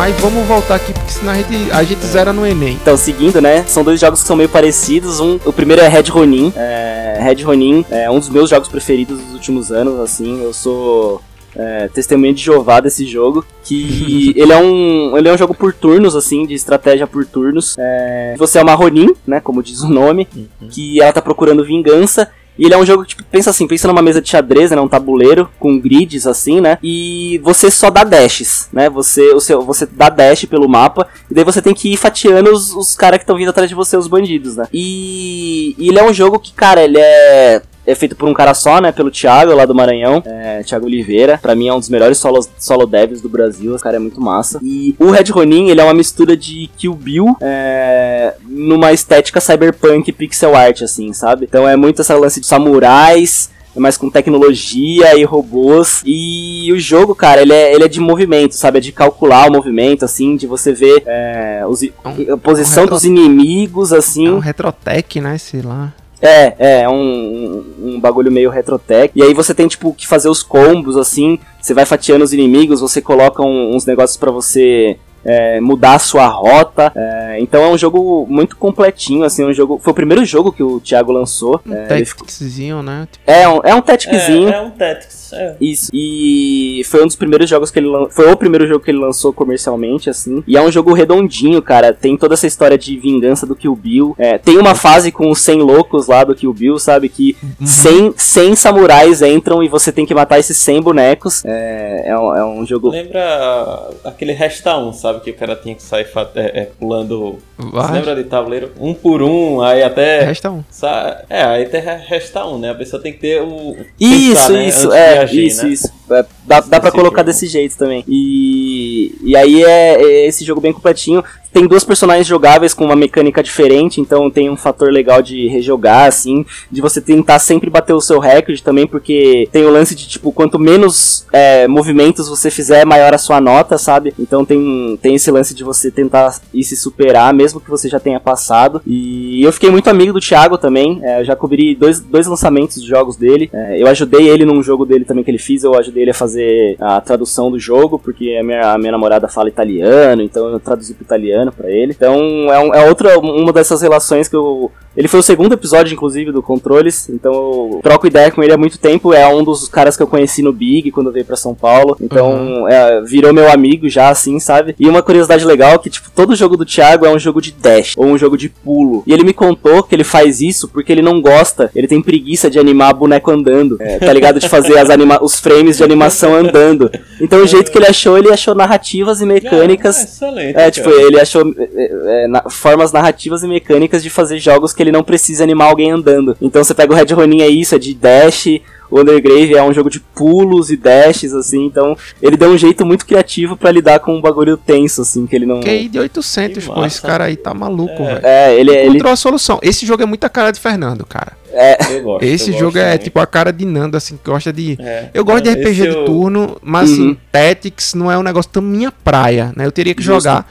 Eu vi aqui, inclusive, que é um jogo que está para todas as plataformas. Então, é, tipo, foi, é foi portado boa... pela Qbyte. É. Mas uma coisa que talvez te, te, te convença, é, ele é um jogo tático, assim, por turno, só que, cara, ele é muito rítmico, sabe? Fluidão, quando né? É muito uhum. fluido e quando você uhum. entra, sabe? Quando você entra na zona do jogo, assim, que você tá naquela concentração, Sim. pra mim vira um jogo ritmo. Porque daí Entendi. você começa a meio que dançar me no mesmo ritmo da galera, você começa a prever já os movimentos que vão fazer. E as, as lutas com chefes também são, são bem boas, assim, são bem é diferentes. então é um jogo que é, vale muito a pena você dar uma chancezinha, porque ele é massa. Boa, boa. Excelente, cara. Gostei muito dessa recomendação aqui. Vai ficar no meu radar também. Da hora, já da tá, hora demais. Já tem pouco, né? Já tem pouco. Vai ficar mais. Não, se, depois você vai ter que me falar se você foi curtindo os jogos aí que, claro, que, que surgiram claro. nessa lista. Uhum. O, seguindo, depois do Red Ronin, tem um dos jogos que inspirou o Red Ronin, é, tá. que é o Akane. O Akane ele é um jogo um pouco mais antigo, né? Do, acho que é 2019, 2018, não lembro agora, da Ludic Studio. E ele também tem essa estética samurai, cyberpunk, é, só que ele é diferente no sentido que ele é muito mais frenético. Ele é um jogo de arena, uhum. tá ligado? É uma arenazinha, assim, é tipo uma, um quarteirão, é, e que você é uma samurai ali que tá sozinha, e os, os manos vão entrando. Chega todo Chega mundo, todo né? mundo vai vindo, velho. Vai vindo inimigo, vai vindo inimigo. Se você tomar uma porradinha, só você morre. É, e os inimigos vão vindo. O inimigo que dá espadada, inimigo que dá tiro, os bichos que teletransportam, os bichos mais parrudão. Então, é um jogo não, freneticão, assim. Não, esse aqui, esse aqui deu ruim pra mim. Esse aqui, esse aqui, é. esse aqui me quebrou, pô. Esse aqui eu tenho que jogar o quanto antes, pô. É. Cara, esse lembra. Esse lembra Katana que... Zero, cara. Só é. que. Só não, que isométrico. Deixa. Tá ligado? Isométrico. Porque. Eu, eu penso que pra mim é como se fosse aquele Vampire Survival, só que numa versão cyberpunk disso. Pode ser. E mais é, simples, né? Você não é tem tantas habilidades assim. É porque o Vampire Survival, eu acho que tem ele não é tão. Skill, é, né? e ele não é tão punitivo. Porque assim, cara, jogo de hit kill é, é outra pegada, tá ligado? Sim, tipo sim. assim, jogo que você. Katana Zero, às vezes eu passo, sei lá, 5 minutos tentando fazer um, um um, uma skill move ali que eu consiga passar do negócio. É, tipo assim, é, Celeste também é assim. É, é verdade. Tá ligado? Celeste Sim. é assim também. Tipo, ah, errei o um negócio aqui, morreu. Volta pro começo. Mas assim, Katana Zero me lembra mais o Red Ronin, porque você tem que fazer certo, assim, a, uhum, a assim, você planeja. É algo mais calculado, né? Pode ser. É, pode calculado ser. pra fazer certo. É porque sabe? eu acho que no caso do Red Ronin ainda tem o lance do é, não é tão side-scrolling ali, né? É um negócio é. mais de dash, é, movimento tem, pra sim, frente. E, e, tem o lance de ser por turno, né? Você realmente sim. tem que pensar cada movimento que você vai fazer. Exato. O Arcane, ele é situação, ele é reflexo. Entrou, reflexo. É, é Entrou, reflexo, reflexo, puro reflexo. E aí é esse lance, tipo, a cada 100 bonecos que entra, então, tipo, você tem que matar 100 bonecos, aí vem um chefe. E aí esse chefe, ele é um uh. samurai mais parrudão, que é tipo o uh. Nemesis dessa samurai. E daí você tem que dar um counter nele e acertar ele duas vezes. Então, tipo, um você. no tempo certo, é? No tempo certo, você tem que oh, acertar o Deus, tempo. Dê, papai. eu, eu, não vou terminar esse jogo é nunca. E a... Porque não, e... com minhas skills aí é. de, de parry limitada. E, e outra coisa, ele é, ele é meio. Ele é teoricamente um jogo infinito. Porque é isso, você mata 100, vem um chefão, daí você mata é 100, arena, vai né? vir um chefão, é arena. Tipo, é, E cada vez vai ficando mais difícil, cada vez vai ficando mais rápido. E ele é muito estiloso, cara, porque você consegue fazer é combos Tipo, você consegue fazer. Você consegue fazer combos de mais de 100 bonecos, tá ligado? Você consegue, mano, uhum. fatiar todo mundo ao mesmo tempo. E quando você dá o especial, tem tipo uma animaçãozinha de anime, assim, tá ligado? Então é, é um jogo muito esti estiloso. Estiloso, com mu muita, muita identidade, né, cara? Muita, muita. E tem até um lance que você, conforme você vai passando, né? Tem até esses elementos de roguelike, assim. Tipo, você conseguiu matar o primeiro chefe, aí você libera uma espada nova, sabe? E, mas é só uma mudança estética, tá ligado? Só que daí tem uns lances que é, tipo, você vai liberando armas também para ajudar nos combos. Porque uhum. às vezes, né, tipo, tem o lance de, de chain, né, de corrente de combo, que você vai ligando uma morte uhum. na outra. E às vezes você tá lá, mano, no, matei 96 bonecos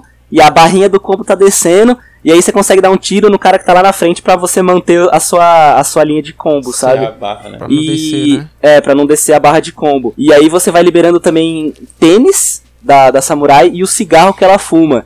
Então, tipo, o, o, o trilho que você vai deixando ne neon, né? Porque é um jogo cyberpunk, tem que ter neon. Então você tem um, você tem um cigarro lá que é o, o, trilho rosa, o outro é verde. Então vai deixando tudo mais estiloso, tá ligado? Cara, então, que, que sacada, velho. Que massa. É isso, ele, é, ele é um jogo cara... extremamente estiloso. Ele também é um jogo que eu acho que quando você entra na zona, ele vira quase uma dança, sabe? É um bagulho de ritmo ali, de você uhum. é, entender o que cada boneco faz. Então, é completamente viciante. Quando você vê, já foi tipo 5 horas do seu dia, sua mão já tá toda frita, tá ligado? Com tendinite. Então, uhum. se você curte, você vai, você vai pirar nesse jogo. É um só um adendo aqui, infelizmente não tem pra Xbox. Putz, tem pra Switch, justo. tem PlayStation, tem Windows, Linux, Mac, Mac OS mas Classic. É. Mas infelizmente aí então vai ter que jogar no, no PC aí. Tem é. até pra Switch. Né? E tem até pra Switch. É brincadeira.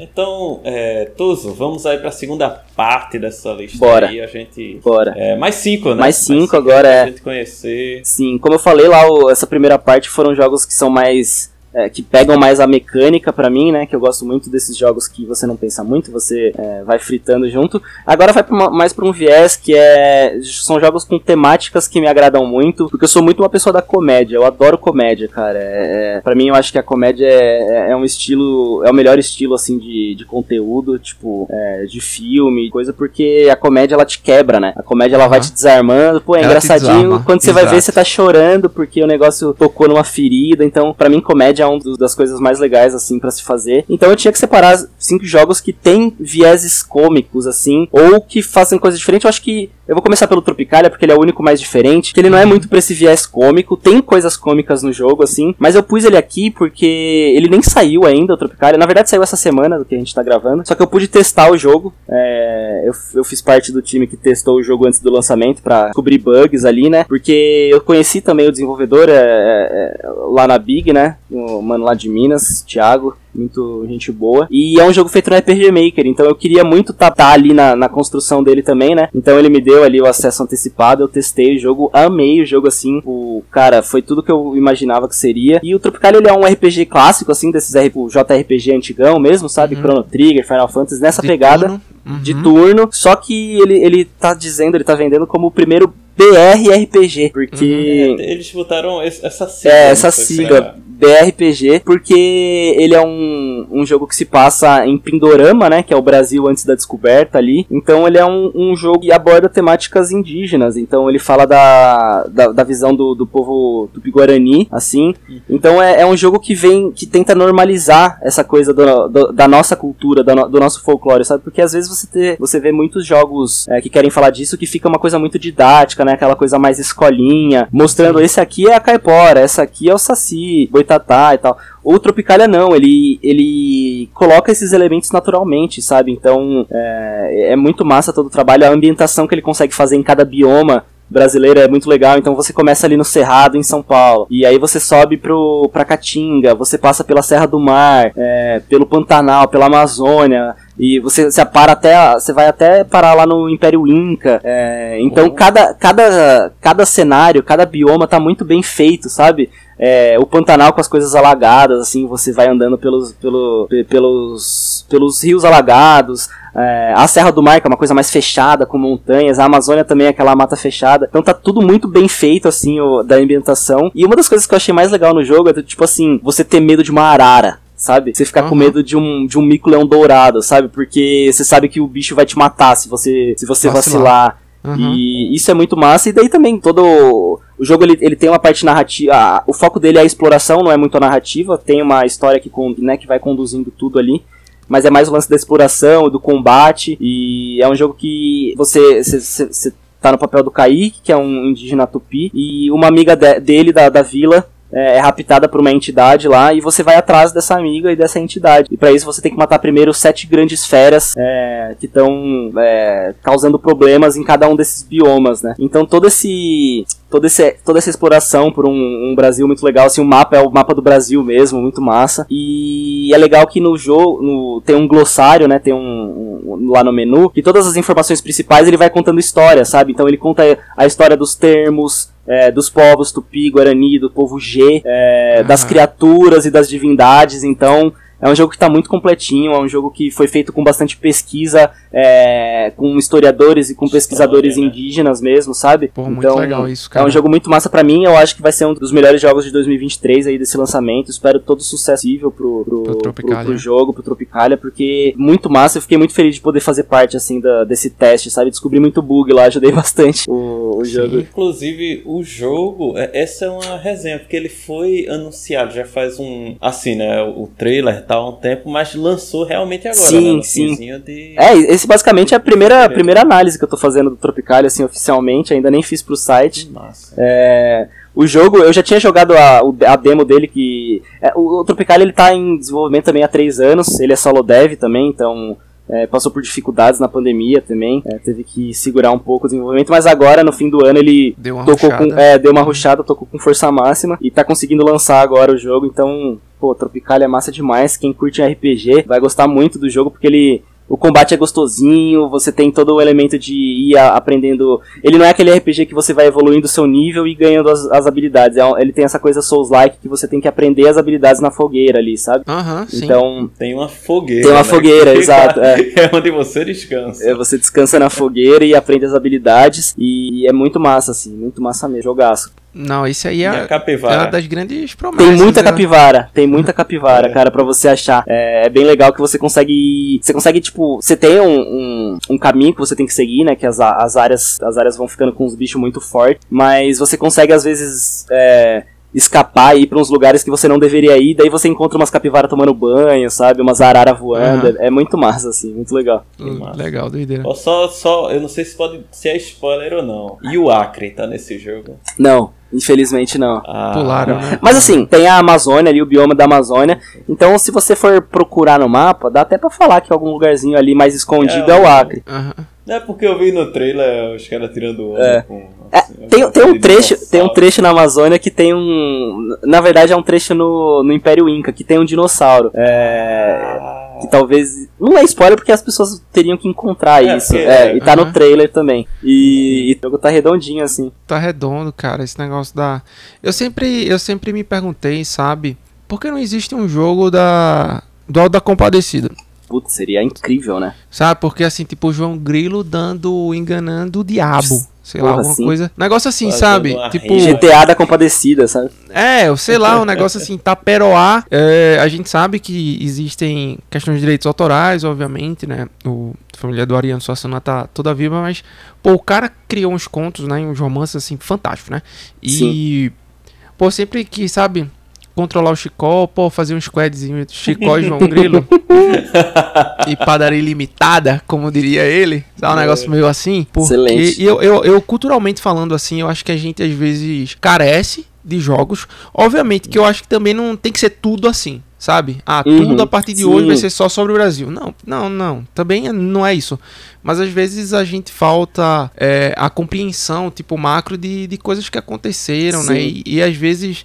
O, o jogo ele traz isso de uma forma muito natural. Que você, tipo, vezes tá aprendendo ali sobre história do Brasil, é, o período antes do, da invasão, né? Do descobrimento, alguma coisa desse tipo. E você tá lá jogando, curtindo a brisa e, pô, aprendendo pra caramba. Sim. Então os jogos têm essa capacidade, né? E o Tropicalia veio meio pra quebrar essa barreira, não diria uma, uma barreira, mas pra explorar, né? Sim. Esse, esse viés assim, tupi-guarani, digamos. Eu, eu acho que o, o Tropicalia ele dá um exemplo muito bem feito de como fazer isso sem ser.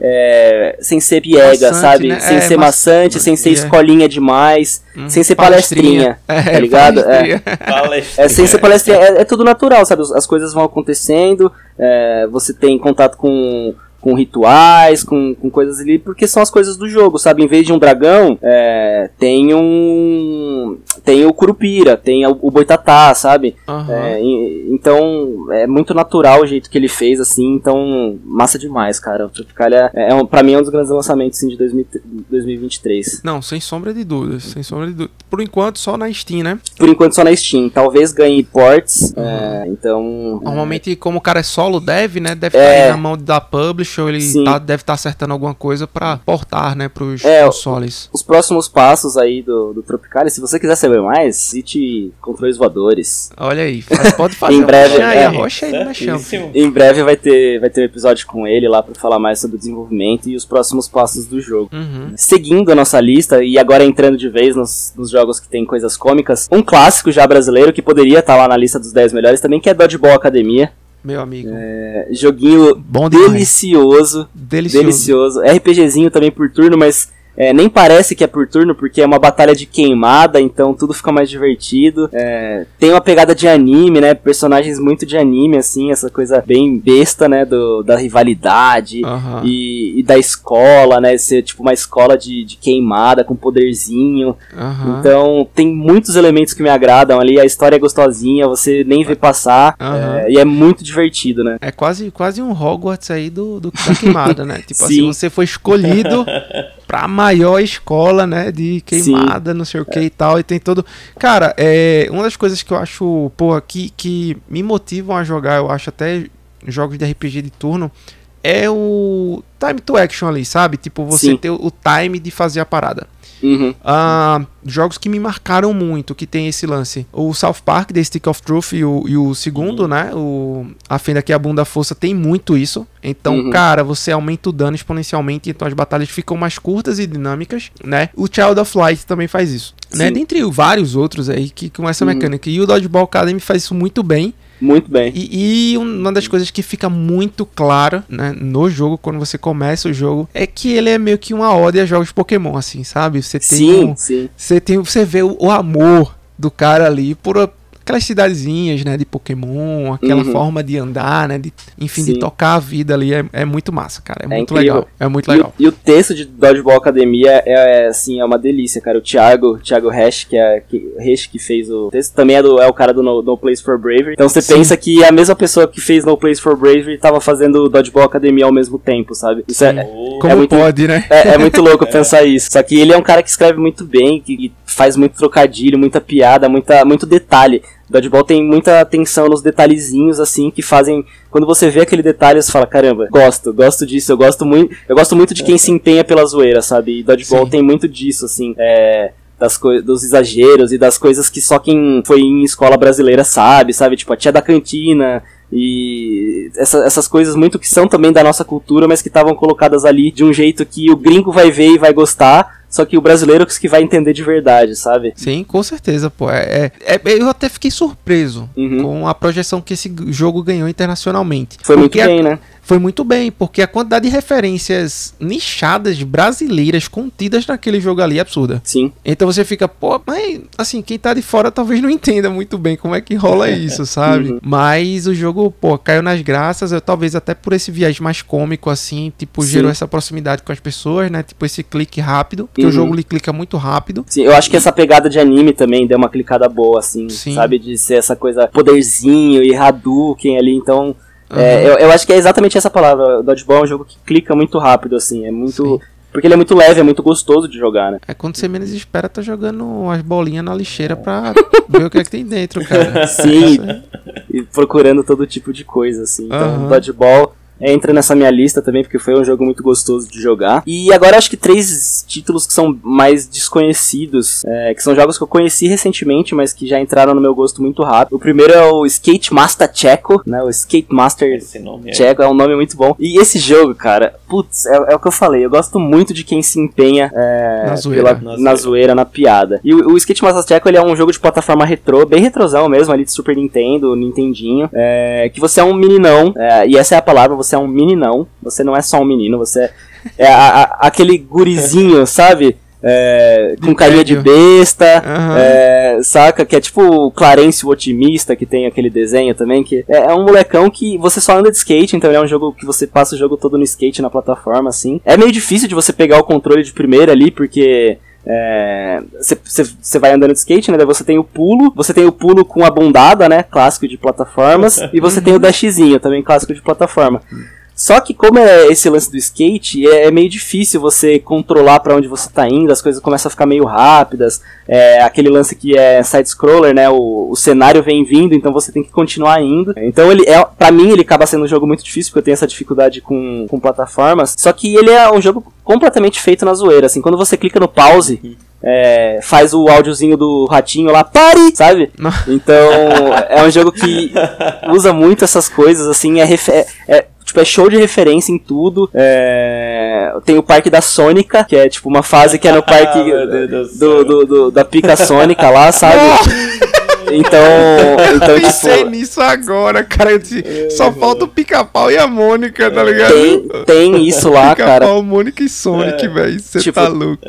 tem isso no jogo. É, todo. é, os inimigos, assim, são todos engraçados também, sabe? São bem característicos. Tipo, tem uma fase que ela é no Shop Saints, a, a fase. E aí tem, tipo, a, a, a velhinha a Madame andando com o cachorrinho e, e o, o, o menininho. O, meni- Chihuahua, o menininho né? naque, O- é, o menininho naquelas motoquinhas de, de, de shopping, sabe? Aham, sim. É, aí tem um, tem um morcego lá que pra mim é a cara do Sarney. Então tem tipo. Não, muita resenha, cara. É, é, é muita resenha, é muita referenciazinha besta, assim, que quando você percebe você fica muito feliz, sabe? Uhum. É, muito detalhe, assim, a, a tela de morte é muito boa, é, falando assim, Nenê morreu. Tipo, é, é, cara, Skate Master Checo é uma obra de arte é, da galhofa, assim, que é o do excelente. estúdio, cara. Não tinha como É. ser ovo, né? É, o, os- o- é é feito de um, por um solo dev também, que é o Marcelo Barbosa. É, um joguinho, cara, tipo, é, sei lá, acho que na Steam é dois reais, tá ligado? E é Puta. extremamente divertido. É, tem uma fase lá que é na lua plana, que é tipo a terra plana, só que a lua, então é. É sério, é, é um jogo que ele é inteiro revestido de detalhes e piadas sensacionais. Assim. Cara, no primeiro momento, quando, quando eu vi aqui o- os prints do jogo, me lembrou ah, o Battletoads, sabe? Sim, O, o uma- visu- é, não, é porque assim, ele não tem tanto o estado, o estágiozinho da moto, assim, não é a cara, né? Porque ele já muda Uhum. a câmera. Mas se você vê o beat'em up do Battletoads, assim, a parte de cenário, né? Fundo, você vê Sim. que ele usa muito contraste, assim, ele gosta de umas cores, tipo, azul com roxo, né? É, Que, e é legal que o, você tem a opção de colocar Colorida. filtro ali de. Aham. filtro de NTSC, sabe, das TV antigas. Fica, é, é muito massa, é muito massa. É tipo, é, Pode escrever, pode é escrever. retrosão, assim, gostosinho, difícil, Raiz, Sim, raiz, raiz, raiz, é. raiz. delicioso. E assim, acabando aqui a gravação, vão ver o trailer desse jogo. Porque se, se todo esse papo aqui não convenceu, o trailer vai convencer. O trailer é espetacular, cara. É muito, bom. né? Muito bom. Muito Inclu- bom. E todas as plataformas aí, tá? Tá pra Tudo. Mas, então joguem o Skate Master porque merece. Seguindo na temática de skates, é, eu não ando de skate, mas eu adoro muito tudo que envolve skate. Fernando também. É, mas... Eu gosto só de, de, de aquele, como é? É, quem jogou Tony Hawk? É, influência de Tony Hawk, não tem como. E o, esse segundo jogo aqui é o Skate RPG, que como eu falei, eu também gosto muito de misturar estilos, né? Então o Skate RPG também é feito por um pelo Dante, é, é um jogo de RPG Maker, e é exatamente o que o nome vende. Ele é um RPG em que você anda de skate. E qual que é a brisa? Ele é um jogo, tipo, com gráficos muito mais é, feitos ali só por ele, é, é, muito mais escrachado, assim, é um jogo bem simples.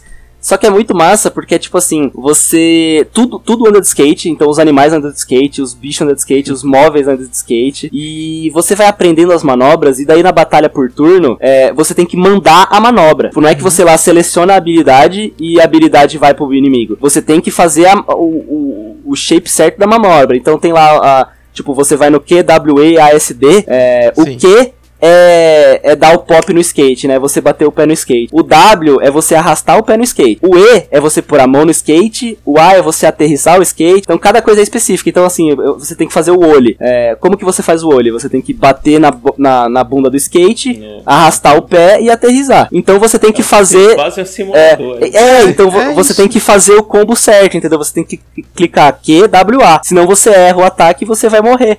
Então é um jogo de batalhas de skate, tá ligado? Vai morrer. É, é tipo, rapaz, é, assim, não, eu me lembrei que, pô, aí eu jogava, a gente jogava Tony Hawk, botava acima a bola, é. já dava assim, né? Vinha, já fazia 580, Sim. 540, 720, tá ligado? Dava uns mortal, né?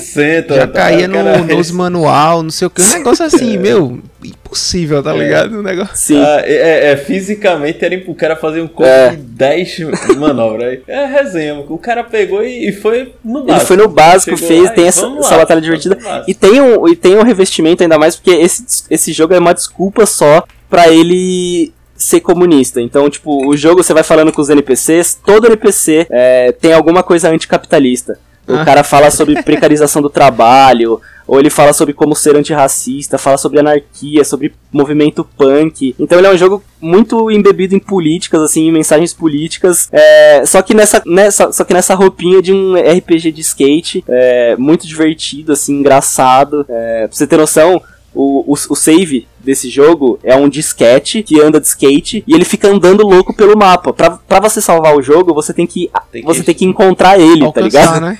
Você tem que alcançar ele e conseguir pegar nele. E aí você consegue salvar o jogo. Então é, é muito essa pegada divertida. Também é, tá só na, na itch.io, é, não, é, não tá pela Steam nem nada, tá na itch.io, que é tipo o site dos jogos indies, né? É meio que a Steam dos jogos indies. Uhum. É, e merece, vale muito a pena, assim, porque é muito, muito divertido, tem muita mensagem engraçada. E ele é totalmente nonsense, sabe? É um jogo nonsense. Então você tem uma batalha gate com um elemental de fogo, é, você vai atrás de skatistas aranha aranha que estão carregando uma pista de vertical. É, putz, cara, é nonsense comedião, pastelão, assim, delicioso. Bom demais, cara. bom demais, bom né? demais que, que não se leva a sério, né? Às vezes os problemas começam aí. Né? Exato, ele não se leva a sério e. E sabe, e, sabe bem. E entrega tudo que ele tudo que ele promete, sabe? Então Pô, precisava estar tá aqui na minha, na minha lista. E o último, o meu décimo jogo aqui que eu trago, é, é um jogo que chama Bem Feito Joguinho que ele, ele não é um jogo, cara, ele é uma experiência. Assim, porque você compra o jogo e daí tem toda uma narrativa de que existe um universo em que a desenvolvedora, que é a Keb, é, ela tem um. Existia um jogo que chamava Jogaroto, que é tipo o Game Boy, só que uhum. é uma, a versão brasileira do Game Boy, é o Jogaroto. E aí você tem esse jogo, que é o bem feito.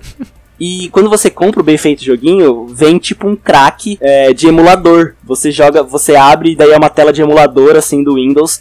E aí você abre a ROM do jogo e aí você joga esse joguinho que é tipo um joguinho de fazendinha. Uhum. É...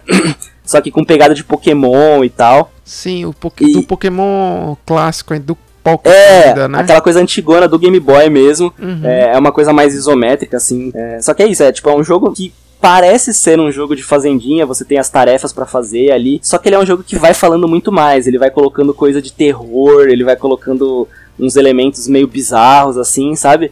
Uhum. Então é um jogo com muitas camadas e tem toda, tem toda essa preocupação em criar esse emulador falso, sabe? Em, em ter, tipo, tem um, um guia, é, quando você compra o jogo, tem um guia de como você faz para fazer essa emulação e de todas as coisas do jogo, sabe? Tem uma piada com a Nintendo, assim. Então uhum. é, é toda uma experiência mesmo engraçada e é um jogo é, muito surpreendente, assim. É um jogo que te pega, te pega desprevenido nesse ambiente dessa coisa engraçada de ser, tipo, um, um simulador de, emula, de emulação, ter uma zoeira. Só que é, ele tem muito. A Keb, a desenvolvedora, ela tem muito uma brisa das creepypasta, sabe? Que é aquelas histórias estranhas de fórum da internet. Aham, uh sim. Então tem muito, tem muito desse bizarro dentro do assim. Então uh -huh. é, é, é, bom demais, cara. Precisa, precisa ser mais falado também esse jogo. Tipo as lendas urbanas ali, né? Da internet. isso, isso, é. Tem muito dessa ambientação, assim, dessa coisa, é, dessa coisa sombria. E outra grande, inspira grande inspiração do jogo é o livro do Pequeno Príncipe também. Então fala sobre responsabilidade emocional. Dentro desse jogo. Dentro do jogo, tudo dentro do jogo. Tudo dentro do pô, doideira, é. cara. inclusive, é, a Keb tá trabalhando num jogo também, nesse lance de ser o jogaroto, de ser essa coisa, que chama Monstrinhos de Bolsa. Olha então, aí. Vocês já, já, imaginam o que, que vai vir por aí, sabe? Jamais, jamais. já, já imaginam que, que, qual que vai ser a próxima brincadeira que ela vai fazer, assim. Então, massa demais seguir o trabalho da Kevin. Pô, bacana, cara, muito bom.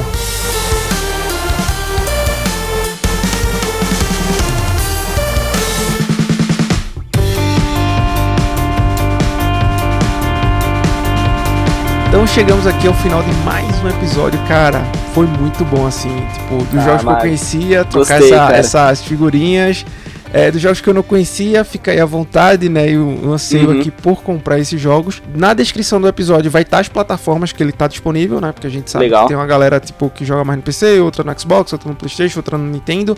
Então vai estar lá tudo muito claro, muito tranquilo para vocês olharem. Também se ele vai se ele se o jogo tiver disponível no Game Pass, a gente vai avisar também ou uhum. na Plus em algum momento. Acho que o Fernando vai ajudar com isso. Então, cara, muito obrigado. Foi incrível. Parece que a gente conversou já milhões de vezes e na realidade essa é a nossa primeira primeira conversa. Sim, sentamos aqui e gravamos, né? E sentamos e gravamos, exatamente. Muito obrigado e até a próxima. Pô, valeu demais vocês pelo espaço aqui. É, pô, é, eu, começo o episódio brincando que eu falo que eu sou tímido, que eu não gosto de falar, e estamos aqui duas horas já, né? É isso aí. É, falando sobre joguinho. É muito legal poder trazer os jogos brasileiros para outros lugares também. É, é, divulgar alguns jogos aí que vocês não conheciam, espero que vocês gostem. Com certeza. É, pra quem ficou curioso para saber desses 10 que eu falei, qual que é a minha lista por ordem, eu vou falar para vocês irem nas redes sociais do Controles Voadores, procurar o site, porque eu vou fazer um textinho legal Olha. falando sobre o episódio e elencando esses jogos aqui. É, mais uma vez, obrigado de novo pelo espaço. É, quem quiser seguir, é, pode procurar no Twitter como ControlesCast. Lá no Twitter é ControlesCast, porque não cabia Controles Voadores. No Instagram é Controles Voadores mesmo. É, por aí você já vai conseguir os links para todas as nossas redes, pro podcast também. É, o Controles é um parceiro do Terra, então os, é, os textos vão tudo lá pro Terra Game On. Então é sempre legal ir lá também, dar uns cliques para ajudar a gerar engajamento na página. E é isso. É, joguem jogos brasileiros, vida longa aí aos jogos brasileiros. É um cenário incrível com pessoas incríveis. Todas as histórias que eu ouvi e contei lá no Controles é, impactaram, me impactaram de algum jeito. É, muitas pessoas ali eu já virei amigo, assim, então o cenário independente é muito legal. É um cenário muito fácil de entrar e de se conectar com as pessoas, sabe? Então, além do jogo, você ganha coisas além do videogame, sabe? E, e, de quebra ainda joga uns jogos absurdos que estão saindo. 2023 tem muito jogo incrível para sair aqui tem no mesmo. Brasil.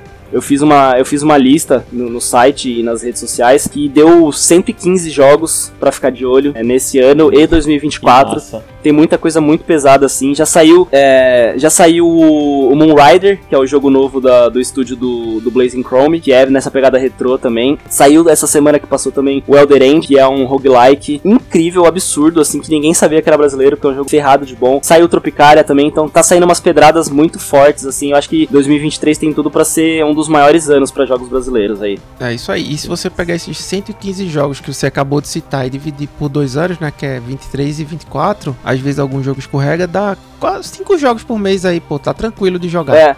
Tá Cara, bem. eu acho que dessa lista, assim, se sair uns 30 completos esse ano já, a gente já vai ter uns títulos Nossa, absurdos, assim, pra, pra tipo, poder jogar, cara. Mais de dois por mês já, tá ligado? É um é. negócio é. ferrado eu acho, pra acompanhar. eu acho bem possível. Tá. Tá quase melhor que a Plus. é, mas é difícil de acompanhar, cara, de verdade, assim. É, é difícil, mas a gente tá aí nessa. Tamo aí, tamo nessa aí luta, luta aos poucos, vamos, vamos Vamos conciliando com tudo, né? É, exato, conciliando e se der, é, cada vez mais abrir espaço e abrir plataformas pra, pra essa galera conseguir seus jogos. Assim. Com certeza. Então, Lucas é, Tuzo, né? Pode ser Lucas também, não tem problema não.